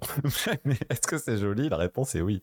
Donc, Non, moi je suis, je suis un, je suis un Yankee. Google, prenez mes datas. Prenez. oh, c'est honteux. C'est honteux. Je, Je suis comme toi. Trop, Ouais, trop pratique, ça marche bien. Pareil, euh, je récupère mon historique de, de, de, de mon téléphone à, à mon Mac, à mon PC, à tout. Ça marche trop bien. euh, et j'ai plus la force de changer de navigateur aujourd'hui. Trop de favoris, trop de mots de passe enregistrés. J'aime de- bien euh, le concept des mecs, tu sais, qui sont bloqués. Alors, je suis bloqué sur Apple, je suis bloqué avec Google et Chrome. Ah ouais, Vraiment, foutu bon. pur- hein. dans 10 ans, tu sais, dans 10 ans, on sera vraiment des vieux cons, tu sais, en mode non, mais ça sert à rien tous vos nouveaux outils là, c'est c'est inutile là, c'est bon, on a, on a ce qu'il nous faut nous.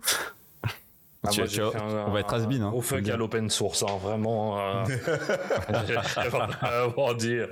Ah C'est honteux. mo- Moteur de recherche, Google. Bah ouais. Mais Pas de, de, de, de, de Ecosia, de, de Quant, de, de DuckGo. euh, Non, non, le bon vendu.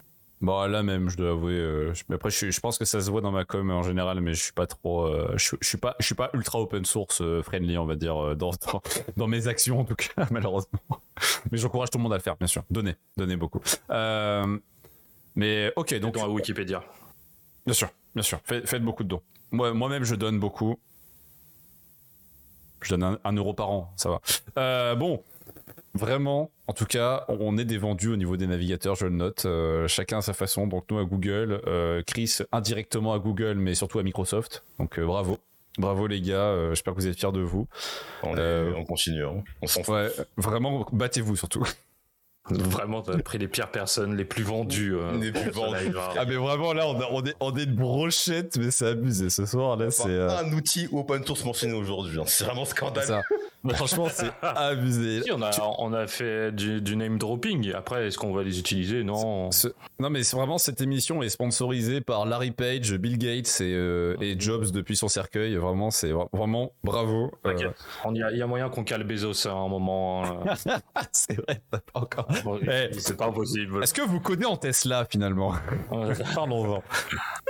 Non mais maintenant qu'on a on a vu pour le, pour le, navigateur, je pense que vous savez quel est l'outil qui va derrière ça et dont il faut qu'on parle puisque finalement c'est ce que tout le monde attendait. hein.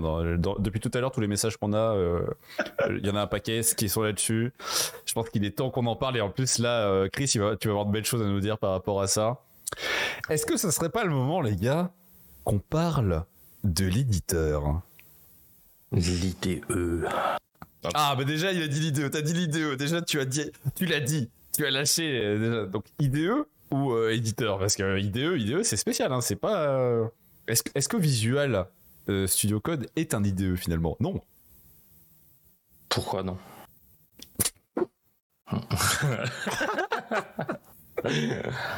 Pourquoi pas? Ah, c'est vrai. Pourquoi pas finalement Putain. Ah. Euh, Ah, je me suis fait avoir. Il m'a eu. Ah, je me suis fait avoir. bon, il m'a ouais. eu. Ah, je- Ah, j'ai gagné beaucoup de débats grâce à ça. ah, bah ouais, juste pourquoi Pourquoi pas Pourquoi? Oui, c'est vrai que à ce moment-là, tu vois, je, suis- je tout suis se mal- passe dans, dans, dans, dans l'intonation. je peux pas me battre contre ça. hein. Ok. Bon, en tout cas, vous utilisez quoi, les gars? C'est quoi vos outils vous, euh, pour, pour coder euh Vous codez avec quoi? VS Code. Ouais, mais VS Code, de, VS Code de nature, VS Code avec 3 tonnes de, 3 tonnes de, Bah, il y a, de quel- il y a plugins. euh. quelques extensions. On, on- on est tous conscients qu'en tant qu'utilisateur de VS Code, oui, on est d'accord. Oula, il y a un Faut sujet. installer, faut installer des petits packages, quoi. VS Code, mais, euh, Tu sens qu'on regarde ta liste, il y en a 10 000, tu sais. Ah, bon, là, moi, j'ai aucun problème. VS Code, moi, mon VS Code euh, s'allume euh, instant. Bien sûr, bien sûr. Ouais, il s'indique instant avec les 50 extensions euh, ajoutées. Non, je reste. Moi, non, je suis assez soft. Je j'installe pas des trucs euh, qui me font clignoter mon code, euh, qui euh, qui me font faire n'importe plus. En plus, j'ai un thème incroyable Aux petits Donc, oignons. qui a été créé par Bearded Beer qui est dans le chat, ok. juste pour moi, qui est le meilleur créateur de thèmes au monde. Ah. Il a créé le Bearded Theme euh, Will. Euh, N'hésitez pas à aller le télécharger. Mais attends, mais, mais oui, Berded, mais je viens de me rappeler que c'est de toi que j'ai volé le thème, euh, le thème pour mon chat. Merci. Tout le euh, monde utilise son thème. Merci. C'est vrai, c'est vrai. Là, je l'ai volé, mais je l'ai modifié, donc personne ne sait que c'est le sien. Ok, ok. Donc toi, VS Code avec un magnifique thème made in Bearded Beer. Voilà, spon- Ouais. sponsored. Ok. Et, euh, et toi, Chris, tu utilises quoi pour euh, coder? Tu codes avec quoi dans, dans, ta, dans tes journées euh, en général? Des soirées. puristes. Mode puriste. Ah bah donc moi du coup j'utilise un NeoVim open source tu vois. Mhm. On respecte un peu les développeurs open source un minimum ici hein. Microsoft et tout on n'est pas trop là-dedans nous. Non Bien sûr, bien sûr. pour de le, chemin a été quand j'étais étudiant bah on, étudiant tu connais rien donc on te dit va prendre Eclipse tu vois donc tu le prends et du coup tu déprimes. Du coup, t'as Ah. mal aux yeux, ouais. Euh, j'ai cherché une alternative à Eclipse, on m'a envoyé du coup vers IntelliJ, JetBrains, qui sont vraiment, que c'est vraiment genre l'IDE. Tu vois, tu as absolument. Ça, c'est un IDE, on est d'accord. Ouais, ouais, Voilà. carrément. Ah ouais, carrément. Contrairement à VS Code, on est d'accord. VS Code n'est pas un, IDE, mais. Mais tu- pourquoi pas? En vrai, oui, enfin. Genre, JetBrains, tu vois. Enfin, une- ouais. Oh. Ouais. VS Code. Déjà, faut payer. Non. VS il- en- en- regarde, en regarde Will comme tu nous as fatigués avec ton histoire. Non, non, non, en vrai, de vrai, je vais te dire que, je vais dire que VS Code est un IDE parce que tu as un debugger intégré à l'intérieur. Ça va? Waouh. On se Bah. serre la main. Ouais, non, mais voilà, VS Code est un IDE parce que t'as un debugger dedans, tu vois. Voilà, ça, on va dire, c'est, parce que je cherchais dans ma tête un critère qui pourrait, qui pourrait vraiment mettre la limite, tu vois. Et à partir du moment où t'as impliqué les gens qui font ton éditeur de texte à implémenter un debugger dedans, en tout cas l'interface du coup autour, t'as un IDE. T'as un IDE. Je suis d'accord, je suis d'accord. Donc, Bon, tout, le monde va pas être, tout, tout le monde va pas être d'accord, tu vois, mais finalement, VS Code n'est pas si nul, t'as raison. Bon alors, c'est pas, pas deg, hein, c'est vraiment pas deg. Donc j'ai fait. euh, Non, je, je rigole, je rigole. C'est peut-être le meilleur éditeur euh, qu'il y a. Par contre, j'ai un doute sur le fait que ce soit un IDE perso. Mais, mais par contre, mais, mais par contre, c'est un super éditeur. C'est peut-être le meilleur qui existe actuellement, euh, juste en tant qu'éditeur et pas IDE. Si vous voulez taper du texte, c'est génial. Notamment, je m'en sers comme bloc-notes. tu dégoûtes. Mais vraiment, en plus, c'est- même pas une blague. Je me sers vraiment de, de VS Code comme, euh, comme bloc-notes. hein, c'est on pas a une tous blague. euh, un éditeur. Moi, j'utilise euh, Sublime Text ou euh, Atom pour euh, Ouais. comme euh, comme bloc-notes. Bon, voilà, cha- chacun ses standards. euh, voilà. Bon, euh, Chris, excuse-moi, excuse-moi, t'as coupé, euh, t'as coupé Neovim. Neovim, on va en savoir plus sur Neovim là. Voilà, donc du coup, bah, Neovim, donc j'ai fait le switch de VS Code vers. euh, En fait, j'ai commencé par VS Code, puis VS Code avec les Vim Motion à l'intérieur. Donc, t'as un plugin, un plugin. VS Code qui te permet d'émuler Vim à l'intérieur, du coup. Donc, j'ai commencé avec ça. Oh là là. Et au bout d'un moment, genre, je me suis posé, je me suis dit, bon, écoute, faut y aller, faut y aller. J'ai pris mon ordi du taf, mon ordi de bureau, mon ordi perso, et j'ai viré VS Code, et j'ai dit, aujourd'hui, partir du moment où je suis full Vim, il n'y a plus de VS Code qui tienne. Full. Neovim. Neovim. Neovim, Neovim, Neovim, Neovim. Non, parce que vraiment, c'est une grosse différence hein, pour ceux qui n'ont pas, pour ceux qui ont pas vu. Oh, on me dit, En fait, en fait, Vim, vraiment, vous revenez à l'âge de pierre euh, de, de l'édition. A- ah et, ouais. et Neovim, c'est oh bah en fait vous êtes dans un terminal, mais concrètement vous avez un éditeur. ouais. c'est Ouais. le, le gap est quand même très fort, hein. c'est c'est impressionnant. tu sais quand j'ai vu la première fois ton IDE sur un de tes streams, euh, Chris, vraiment au début je me suis posé la question, je me suis dit mais attends c'est quoi son éditeur? Mais j'étais premier degré, je me disais mais c'est un éditeur, tu vois. À aucun moment dans ma tête c'était un, un- c'était un terminal que t'avais ouvert. Ouh, ouais, et ouais. Et- en plus avec les petits onglets et tout, tu vois, je me suis dit mais mais c'est un ter- ouais c'est sympa son truc, il est stylé. Ouais, carrément, Et- carrément. Et après j'ai compris quand tu faisais des commandes, je me suis dit ah merde. Quel piège C'est ça. Quand j'ai vu qu'il y avait aucun clic dans son éditeur, je me suis dit, ah ouais, non, là c'est trop là. Il se passe quelque chose. Ah non, ça, ça me frustrait trop. Bah, le- la raison du switch a été la productivité avec le clavier. Je me suis rendu compte que en réalité, VS Code, je passais mon temps à chercher Ouais. quel est le raccourci pour faire telle action parce que je Hmm. pas pas c'était même pas volontaire, tu vois, mais c'est que je passe tellement de temps à éditer du code que ça me cassait les couilles de devoir chercher là où mettre mon curseur, de devoir chercher là où je dois cliquer pour aller dans tel ou tel menu, tu vois. Et euh, ça a commencé progressivement. J'ai mis VS Code dans mon ordinateur, puis j'ai commencé à utiliser ce qu'on appelle le command palette, tu vois, quand tu fais commande P et que Ouais. tu peux avoir accès à Ouais. pas mal d'actions et tout, tu vois. Tout le Bah, j'ai temps. commencé à, tra- commencé à travailler énormément Mais je fais avec que, ça. moi, je fais que ça. hein. Je bosse qu'avec ça. hein. L'ét- L'étape suivante, c'était de me dire VS Code, comment j'avais mis beaucoup de plugins et donc j'ai beaucoup de distractions autour de mon code. J'ai pas mal de tabs, d'onglets, de breadcrumbs, de ceci, de cela à côté.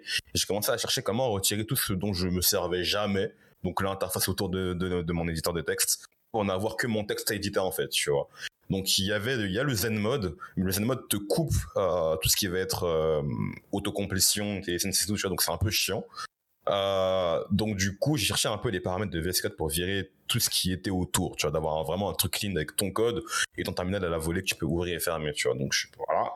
Et au bout d'un moment, euh, j'ai un collègue qui m'a parlé de NeoVim. J'étais en mode, oh frère, t'es relou, je me parle de quoi? Terminal, c'est un ouf.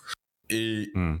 ça m'est revenu il y a pas longtemps, il y a quelques mois, donc euh, je lui enverrai un message d'excuse en lui disant, mon gars, t'avais raison, mais pas maintenant. Et euh, donc je dit, Merci Sensei. on a, j'ai eu, tu sais, j'ai été réfractaire au changement. Je me suis dit, bon, on va essayer d'apprendre, d'avoir une autre approche, une approche plus, plus pédagogique. On va lire par rapport à Neovim, voir des vidéos, voir des gens peut-être en live qui codent avec. Et j'en ai trouvé énormément. Et ça m'a convaincu. Je me suis dit que la productivité que je peux avoir avec le clavier en utilisant uniquement euh, Neovim pourrait entre guillemets, améliorer mon workflow de dev. Et j'ai commencé la migration petit à petit, en galère, etc., tu vois. Et euh, c'est même, c'est même bénéfique dans la mesure où je me mets à utiliser plus souvent mon terminal. Je suis moins apeuré Mhm. par le terminal, tu vois. Genre, euh, des trucs que je mettais 40 ans à faire, à écrire des scripts Python pour les faire, bah, je peux le faire avec un, je sais pas, un SED dans, avec le, dans le terminal, tu vois, aujourd'hui. Donc, euh, franchement, que du positif. Et euh, ça me fait un éditeur léger qui marche comme VS Code. J'ai tout ce que j'avais dans VS Code, je l'ai dans NeoVim. Si ce n'est que le débugage. J'ai une, vu une vidéo comment le faire. Je l'ai pas encore implémenté, mais c'est voilà. bon, Je l'ai vu avec des consoles log, tu vois, normal. Hein. Mhm. Et, euh, et voilà. Et voilà. Donc c'est une, euh, c'est particulier. C'est euh, très très proche des frérots qui kiffent li- Linux, Linux, Linux pardon, à savoir euh, tu dois faire ta configuration, tu dois rechercher dans le man comment les choses marchent et tout, tu vois. Mais euh, c'est, euh, on va dire, positif. Tu vois, c'était dur au début, j'ai pas abandonné parce que je m'étais engagé en live à le faire, tu vois. Genre, euh, Ouais. pendant mes lives, j'ai dit les frères, puis Code, et maintenant c'est que du Vim, tu vois. Donc j'ai continué, Nino Vim, pardon. Donc j'ai continué ainsi et non, je regrette pas. Ok. Euh, bah, ok les gars, bah, j'ai l'impression qu'on fait des gaps peu à peu, tu vois. C'est, on a, on a, enfin, on a, on a Chris carrément à la base avec un bon Vim des familles. Euh, on a, on a Will qui est à l'intermédiaire avec son éditeur. Et, euh, et donc moi j'arrive avec Wow. mon, mon IDE de la mort qui tue, JetBrains Present. Euh, Trop bien JetBrains, c'est que tu sais pas lequel il faut installer. Justement, si c'est si. Trop bien. Ah bah moi j'en ai qu'un, c'est PHP Storm, il me sert à tout. Même quand je fais du Node.js, c'est que du PHP Storm hein, de toute façon. Alors pourquoi les autres existent dans ce cas-là? Parce que si j'étais euh, majoritairement sur du Ruby, j'utiliserais celui pour le Ruby euh, et il servirait à tout aussi.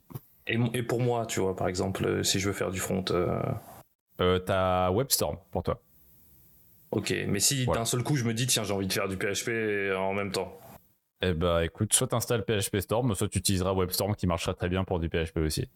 C'est Mais c'est juste que une- incohérent. En gros, en gros, en gros, t'es- en, en- en gros, t'as une surcouche supplémentaire qui fait que ça gère mieux un langage précis, mais elle est pas nécessaire quoi. En gros, c'est ça.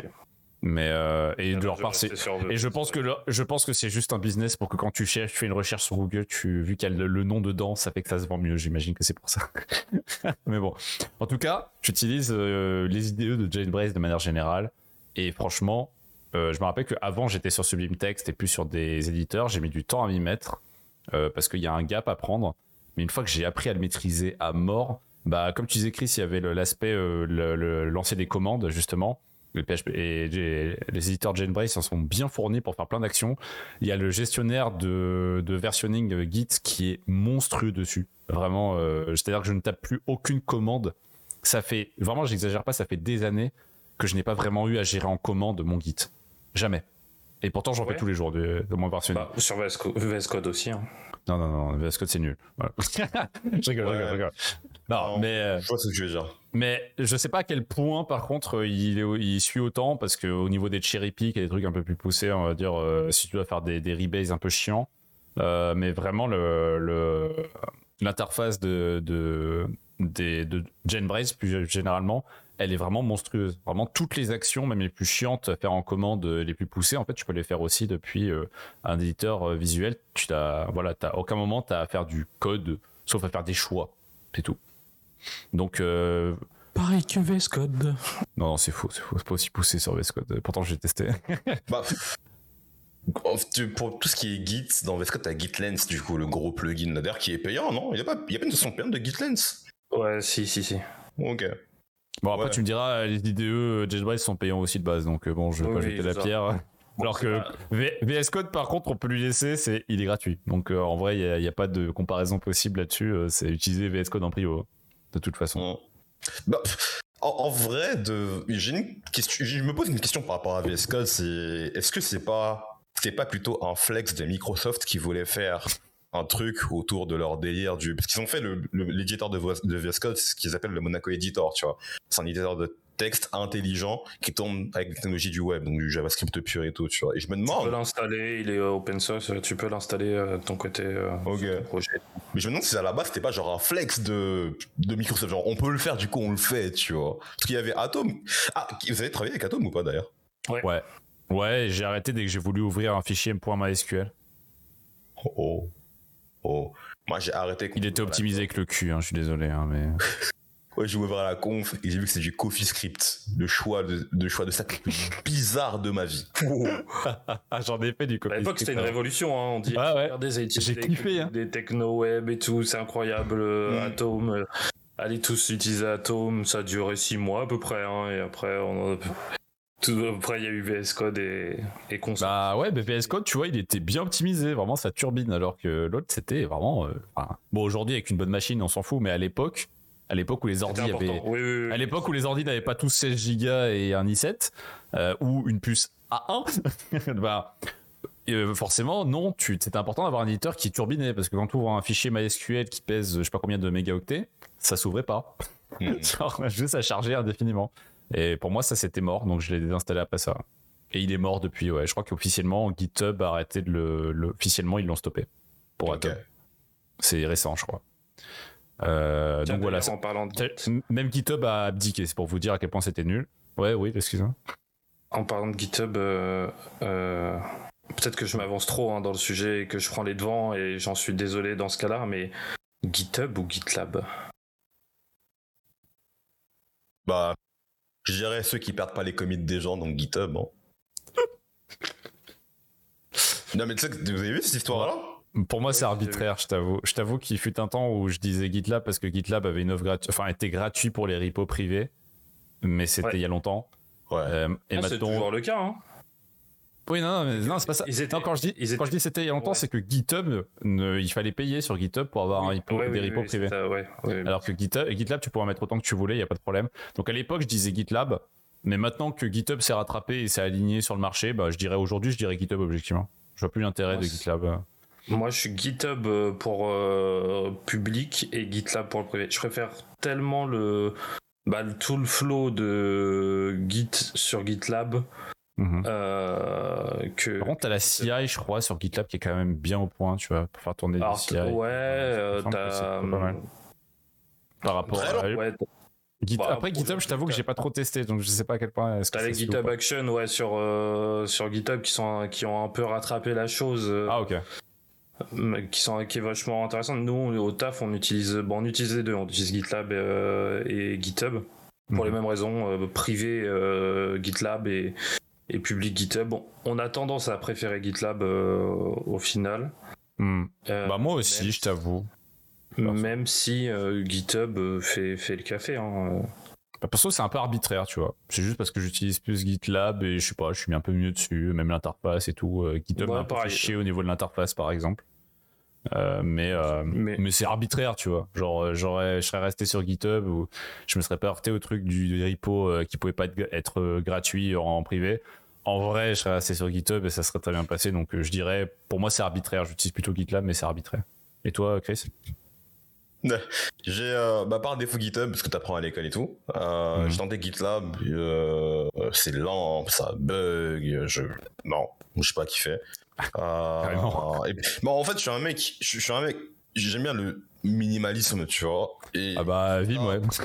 On a et, compris. et ouais. GitLab, c'est une machine de guerre, il y a trop de trucs dedans, je veux pas d'un wiki, je veux juste mettre une page HTML dans mon repos. Ah, ok. Mais euh, du coup, j'ai à un moment j'étais longtemps sur Bitbucket. Pourquoi je sais plus du tout. Mais J'allais euh, poser la question qui, sont, qui, qui, qui Bitbucket? Enfin, Ouais. y a- Bitbug quoi?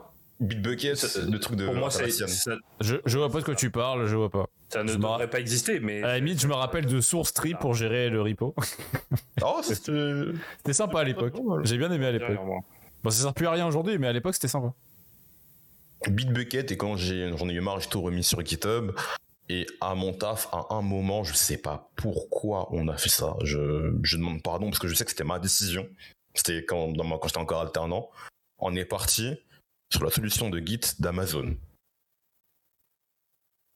Ouais, je, je, je- Alors, alors, alors, alors, attends, est-ce que j'ai bien entendu là ouais, ouais, c'était genre Est-ce qu'elle a un nom déjà cette solution AWS. Attends, attends, je vais. Attends, je vais chercher ça tout de suite là. C'est quoi ça AWS Code Source, non, un truc comme ça. Ouais, je crois que c'est ça, ouais, ouais, c'est ça. AWS code source. Code Ah ouais, git source. Code commit, code commit. Ouais, ouais. Ouais, ouais. Code commit. Alors, Code commit, attends, je- je- j'affiche ça pour ceux qui voient là. je sais pas du tout pourquoi j'ai fait ça. Je me rappelle pas du tout. En fait, il y a un moment où, quand j'ai appris le système AWS et que j'ai fait ma formation et tout, je crois que j'étais matrixé. Tu vois, dans, dans, dans ma tête, il y avait Jeff Bezos, il vivait dedans et il payait pas de loyer. Il était là et il me disait tout faire Amazon, tu vois. Et je sais pas pourquoi. Ah, Et je sais même pas comment j'ai convaincu les gens autour de moi d'y aller également, tu vois. C'est l'avenir. j'ai- J'ai aucun souvenir de ça. Genre, c'est une période. Tu vois, c'est comme un traumatisme, en fait, tu vois. Genre, je me. Écoute, euh, franchement, quand j'arrive sur la page euh, qui est composée à peu près de n'importe quelle page Amazon random euh, et juste une vieille image avec des petits tirets qui font genre, ouah, c'est technologique, tu te dis, je vais éviter d'utiliser cette merde quand même. La, page, elle est terrifiante. hein. Je t'a- je t'avoue que la page, elle fait quand même très très peur. hein. J'ai vraiment l'impression qu'il y, a- y y des gens euh, vraiment qui, en, ouais, qui, qui sont devant, tu vois, derrière cette page, qui sont peu recommandables. hein. Vraiment, ça me fait peur. Ouais, c'est- c'est ça pour tous les produits euh, AWS. hein.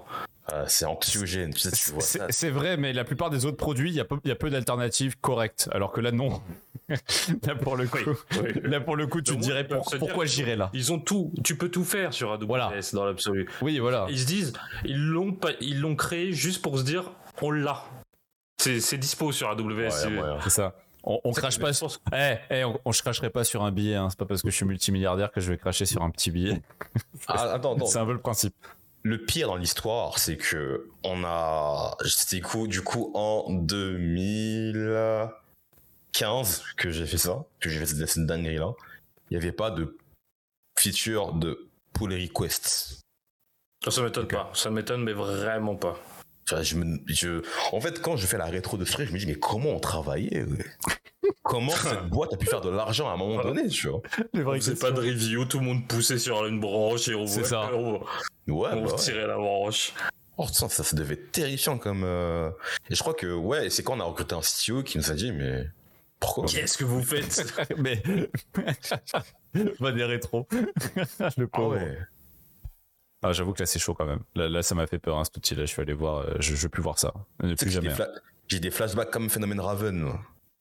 Ouais. Je suis pas bien. ah ouais. Non, ça fait peur. Bon, en tout, en tout cas, je pense que tout le monde a été choqué. euh, ceux qui n'ont pas vu, en tout cas, sachez que ça fait peur. Voilà, ça- sachez-le, cette page fait très peur. Euh, ok, donc là, déjà, on a le Git. On a globalement, bon, en tout cas, moi, j'étais en train de vous dire, euh, perso, je suis, je suis plutôt partisan de, du bon vieux IDE des familles. Bah, perso, déjà, je si je devais donner un conseil, tu vois, parce que le bon but, c'est aussi quand même de toujours donner des conseils.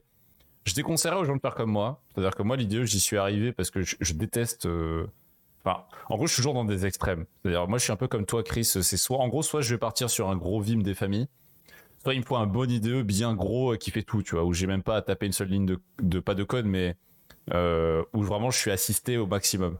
Mais j'aime pas l'entre-deux, en fait. Donc, c'est pour ça que je suis pas très fan de- des éditeurs en général, c'est parce que je suis frustré. Soit c'est trop encadré, soit pas assez, mais voilà. Euh, Pour moi, il faut, faut un extrême, toujours. Donc voilà. Euh, D'où d'où mon petit choix euh, pour la petite anecdote, mais je vous conseillerais pour ceux qui se demandent quoi choisir ou quoi, ou qui voudraient se lancer, on sait jamais. Euh, perso, je conseillerais comme, de faire comme Will. hein. VS Code, c'est le plus polyvalent, ça fait bien. Je pense que Chris, c'est un peu extrême quand même hein, de faire du full. Oui, ouais, ouais. Mais non. C'est comme Non, ça avec va. quoi.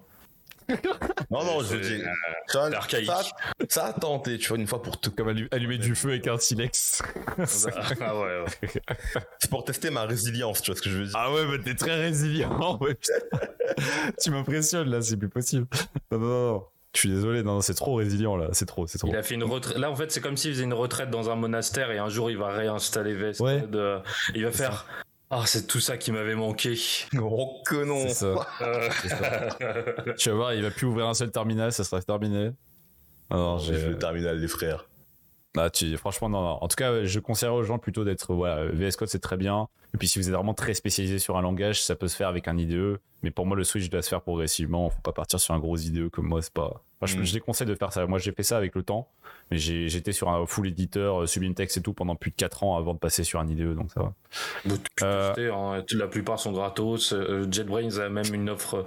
T'as une offre d'essai, quoi. Tu peux tester pendant un mois, je crois, un mois ou deux, gratos. Ouais. Tu Bah, tester, voyez que c'est trop chiant pour s'y mettre, donc vaut mieux utiliser un C'est IDE. effrayant. Un, un- un éditeur normal. Effrayant. Non mais 6 mètres c'est chaud par contre, hein. je, je tiens à préciser. Et Tout puis ça coûte quand même cher pour ce que c'est. Euh, mais bon, il y a des vrais sujets dont il faut qu'on parle euh, avant que avant qu'il soit 3h du mat, les gars. Dis-moi tout. Est-ce que vous utilisez un white theme des fois? Un thème, un thème, un thème clair. Est-ce que ça vous arrive parfois Non? Non? Personne? Je tiens à mes yeux. Mais justement, tu sais que y a- c'est un Oui, peu le sujet ouais, qui, je re- sais, qui ok, ressort oui. beaucoup hein, en ce moment. Oui, en Euh, ce moment, il y a beaucoup. La Au révélation. final, le white theme, non, non. euh, Non, non, non. tu, t'as- Euh, de- ça te chauffe pas? Ah, mais tout est en dark theme chez moi. Vraiment tout.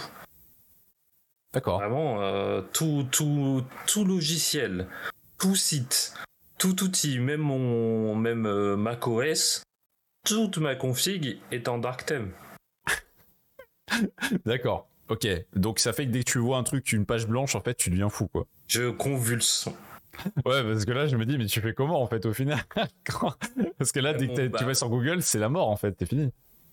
Mais attends, bah, très bonne question. Qu'est-ce qui se passe si je vais sur Google Mais, mais donc, euh, En dark, parce, hein, non parce que tu vois, j'ai découvert une chaîne récemment qui s'appelle Parfaitement Web, euh, très intéressante, qui parle, euh, qui parle de, bah, de maîtriser le développement web pour réussir au 21e siècle. Et ce qui est super intéressant, c'est qu'il a fait une vidéo qui a bien explosé sur, justement, sur cet aspect euh, thème dark ou pas. Je crois qu'il y a Bastille qui a fait une vidéo plus récemment là-dessus, peut-être Je sais plus.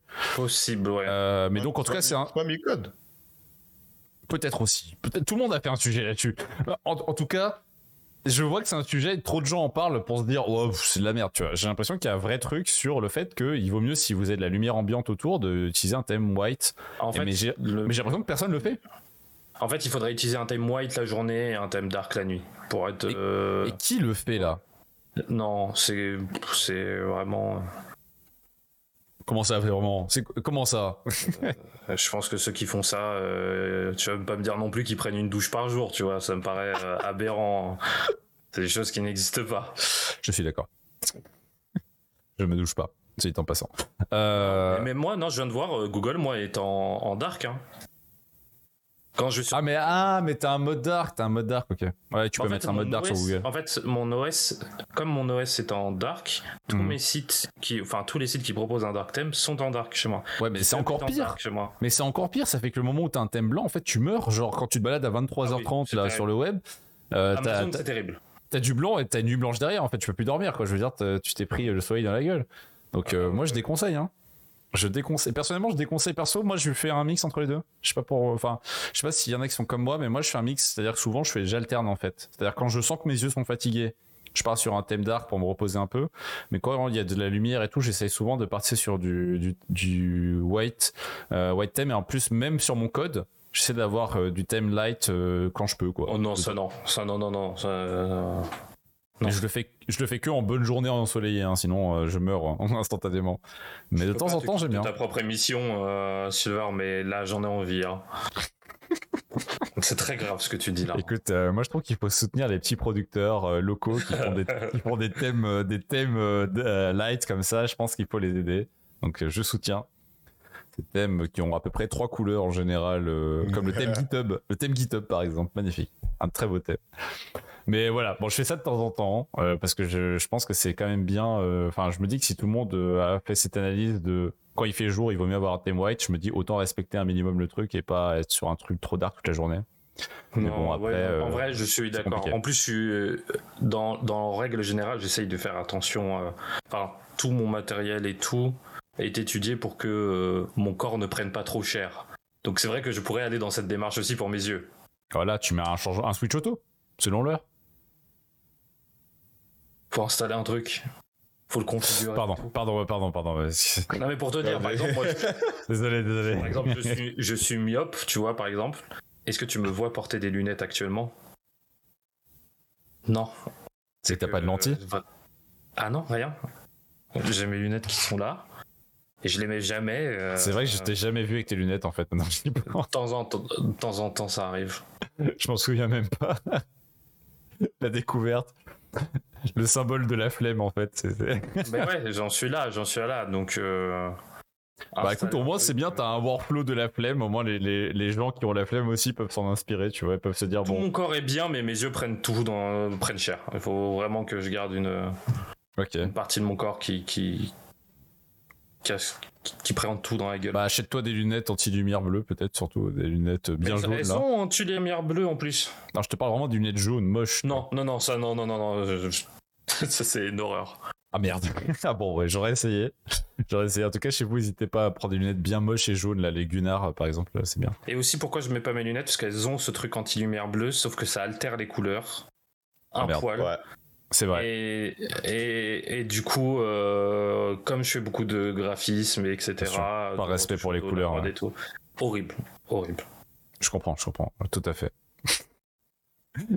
Et les gars, dans votre taf, vous utilisez un logiciel euh, pour, euh, s'appelle, pour échanger des messages Vous avez une préférence ou pas? Slack. Slack, Pour vous, c'est Ah Slack ouais, C'est le best de Microsoft Teams, je sais pas quoi. C'est trop Ah non, ça c'est horreur. non, Slack avec toutes les automatisations, tu peux l'intégrer dans tout. euh, On a, t'as des webbooks, tu peux intégrer des webbooks dans tous les sens. pourquoi pas pour, Discord euh, Notifier de tout. Bah en fait, t'as pas toute cette intégration, en- on va dire un peu plug and play que tu peux avoir dans Slack. Euh, C'est vraiment pensé pour le taf. Pour le, Hmm.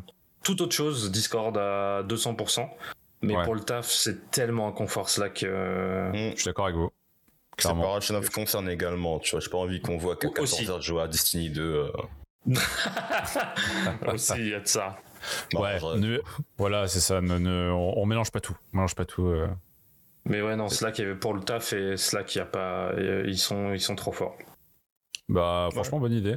Est-ce que vous avez des, euh, comment dire, est-ce que vous avez des, vous faites de la veille souvent vous pour, euh, je sais pas, de découvrir de nouveaux outils, vous testez souvent de nouveaux trucs euh, par rapport à votre workflow ou vous êtes Ouais. plutôt du genre, ah, vous avez un workflow stable et puis vous changez pas souvent, genre, c'est quoi votre rythme pour changer d'outil, changer de truc, ça vous arrive souvent?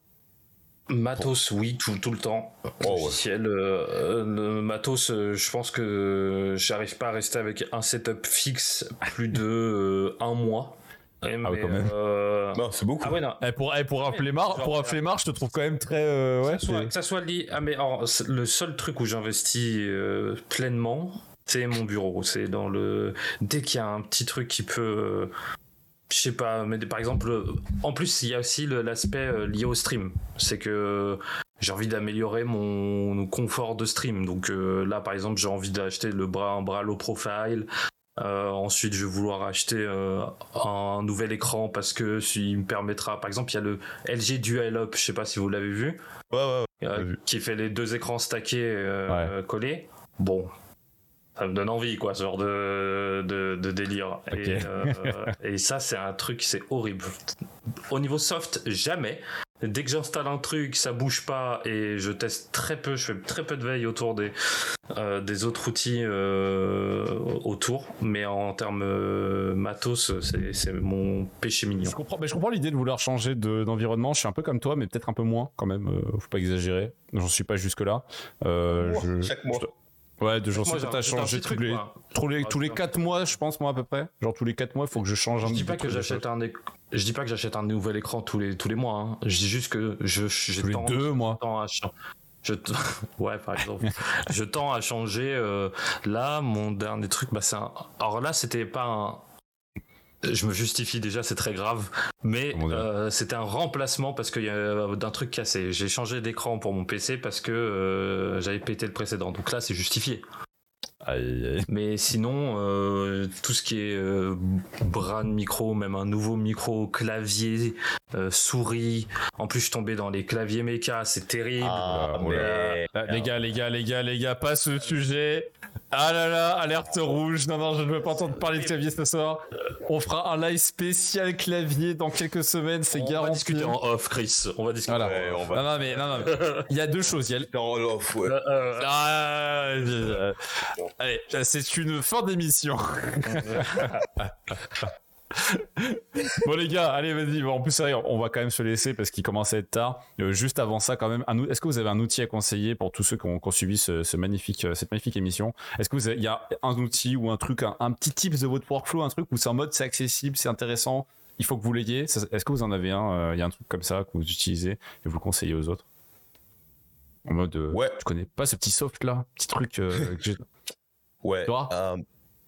Pour les utilisateurs de Mac, du coup, et qui sont un peu jaloux du window management qu'on peut avoir avec euh, les mecs qui sont déjà Linux avec i3 et tout, je vous conseille de tenter Yabai, qui est un outil qui te permet en gros de créer des, euh, en gros, euh, tu ouvres quatre fenêtres sur ton bureau Mac et les quatre vont automatiquement s'ajuster par rapport à ce que tu vas mettre comme paramètre. Comment ça s'écrit? Y-A-B-A-I. Yabai. B-A-I. Ok, Mac. Chiant à installer, parce qu'il faut retirer la sécurité du Mac et tout. Mais euh, ça se couple très bien avec un utilitaire de, avec deux autres utilitaires, un qui s'appelle SKHD pour des raccourcis clavier, parce que tu peux commander Yabai avec tes lignes de commande en fait pour lui dire de faire des trucs. Ah, J'avoue que ça fait peur hein, Yabai hein, quand tu vois juste, tu tombes sur un gros repo euh, qui montre absolument rien. Mais justement, on ne va pas voir le repo, on va voir des vidéos de Yabai. Ah ouais, parce que le site. Ah ouais, ah le site, déjà le site c'est un repo. Ouais, voilà, c'est ça. Oui, oublie. C'est extrêmement rassurant. Tout ça est extrêmement rassurant, vraiment. Il n'y a, pas à dire. Si vous êtes comme Will et que. C'est magnifique. Et que le oh non, faut que faut, que j'aille dans les releases pour le télécharger. C'est terminé pour moi. Oh, oh, non, non, mais en plus, c'est même pas que ça. Faut même redémarrer ton ordi. Tu vois ce que je veux dire ou pas? Ah non, non, non, c'est terminé. C'est terminé, ça n'existe pas. Ça beau rappel. Ok, ok. Sinon, outils. Euh, ok, Yabai. Euh, Ensuite, ouais. moi, j'utilise. Euh, ce que je peux conseiller qui est pas mal sur le terminal que j'ai ajouté, ça s'appelle Fig, F-I-G. Qui, est un, qui, est, qui est vraiment cool sur. c'est un petit soft qui se met sur votre terminal. Rien. Comment Pas de ligne de commande. FIG.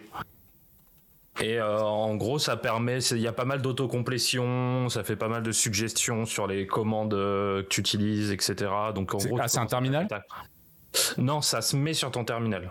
En gros, ça t'installes le soft et il te rajoute des, options euh, sur ton terminal.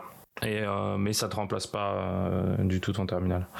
Et ça te rajoute pas mal d'autocomplétion, de raccourcis, de choses comme ça qui sont plutôt pratiques. On me l'a fait découvrir au taf et et si même euh, tout le monde l'a abandonné au taf, euh, je, je suis devenu fan, moi, de mon côté. Ok, d'accord. Donc, euh, Fig, le, petit conseil. Donc, on a Yabai, on a, on a Fig, les, les deux petits tips. Est-ce que moi, j'aurais un outil en vrai? Bah, moi, de mon côté. Ah, si, j'ai un petit truc si utilisez Mac. par contre, faites attention à bien vider votre cache, bon, votre presse-papier. Mais par contre, je trouve ça très pratique. Ça s'appelle Flycut. Euh, et c'est un petit tool juste qui vous permet de faire comme sur Windows euh, quand vous avez euh, vous utilisez la touche Windows et V ou C et en fait ça vous permet de garder un historique de votre presse-papier. Donc attention, ça peut ah, être dangereux parce que si vous copiez-coller un mot de passe, bon bah voilà. mais par contre, vous pouvez toujours clear votre presse-papier. Mais par contre, ça vous permet, bah ouais, si vous faites plusieurs copier-coller d'affilée, toujours retrouver votre truc. Et ça, c'est stylé. Donc euh, je vous conseille Flycut, c'est un de mes petits tools euh, les moins connus euh, qui sont les meilleurs, franchement, au top. Donc n'hésitez pas. Et en vrai, plus personne le connaît, personne ne saura que cette icône contient votre votre historique de copier-coller. Donc en vrai, c'est pas pas si risqué que ça en soi. voilà. Je petite petite on va dire mention spéciale pour le chat. T'as un poteau qui nous a parlé d'Alfred sur Mac. Oui. Alfred. Alors, je, l'ai pas. C'est le truc qui remplace le Palm Space? Ouais. Et avec le truc de Ok, ok. Euh, je l'ai jamais testé pour le moment, mais ça me donne pas mal envie. Ouais, ouais, carrément. C'est un commande palette pour ton ordinateur. Ouais, c'est ça. Attends, c'est quoi le nom? Ça m'intéresse. Alfred. Alfred. Alfred. Ouais. Comme le photo qui euh, de Batman. Ah, mais attends, oui, je connaissais ça. Alfred, ouais, ouais. Attends, c'est un truc pour la productivité? Je l'ai même payé carrément. Ah ouais, ouais pour la productivité. Donc tu, as, tu vois, as un workflow où direct, tu peux créer des commandes, des workflows, des trucs spéciaux. Genre typiquement quand je fais euh, Space du coup et je tape stream et je mhm. mets le nom de, je mets un truc, ça modifie le titre du stream dans l'overlay oh. chez Twitch en même temps, tu vois. tu peux faire des dingueries comme ça, ouais, ouais, c'est. Tu as genre si je tape un truc, une recherche par exemple, ça me met directement, ça me, ça me directement Google. Si je tape tweet, Et euh, c'est quoi ça Tweet? Ah, je n'ai plus celle-là. Ah, là, là, là, vous m'avez convaincu, là, c'est bon, ok. Ah ouais, ah mais toi tu vas t'amuser avec ça. hein. Pour le live, c'est archi pratique. Ah bah, ça m'aurait servi aujourd'hui. Hein. Ouais, bah ouais, du coup. Bon, bah, merci beaucoup, les gars. Merci pour, euh, pour ces tips. Bon, de toute façon, eh, on se retrouve dans pas si longtemps euh, pour d'autres aventures, en toute manière. Euh, mais merci beaucoup d'être venus ce soir, les gars. Merci, Chris. Merci, euh, merci, Will. Vous êtes Toujours sympa. un plaisir, toujours un plaisir. Yes. Les meilleurs, hein, bien sûr. Les meilleurs, d'ailleurs, euh, bon, comme d'habitude, hein, de toute façon, vous les connaissez, hein, c'est la famille, donc euh, Cool Chris sur Twitch, bien sûr. Allez le voir, évidemment. Allez, Cool Chris, allez le voir. Et Will, on, on te retrouve. on te retrouve, on te retrouve euh, quand. Un jour. Voilà, quand- en fait, Will, vous le retrouverez plus dans Touche pas à mon code que chez lui, en fait, au final. Pas impossible. Allez, merci d'avoir été là. Passez tous une bonne soirée. Euh, je vous fais des gros bisous et je vous dis à la prochaine. Salut. Plus. Merci d'avoir suivi l'émission dans sa totalité. J'espère que vous avez passé un très bon moment en notre compagnie. D'ailleurs, si vous voulez nous soutenir, ça prend quelques secondes, c'est gratuit et ça nous aide énormément. Vous pouvez vous abonner pour ne rien louper. Vous pouvez aussi nous laisser un avis sur Apple Podcast ou toute autre plateforme compatible. Et pour finir, le plus important, vous pouvez partager ce podcast à au moins une personne que vous connaissez et qui ne le trouvera que dans très longtemps si personne n'y en parle. Et oui, c'est le principe du bouche à oreille et je vous jure, c'est très efficace. Je vous remercie sincèrement si vous le faites. Je vous souhaite une très bonne journée ou une très bonne soirée. Travaillez bien, mais surtout prenez soin de vous. Merci d'avoir écouté Touche pas à mon code, l'émission pour celles et ceux qui ont ou qui vont coder un jour.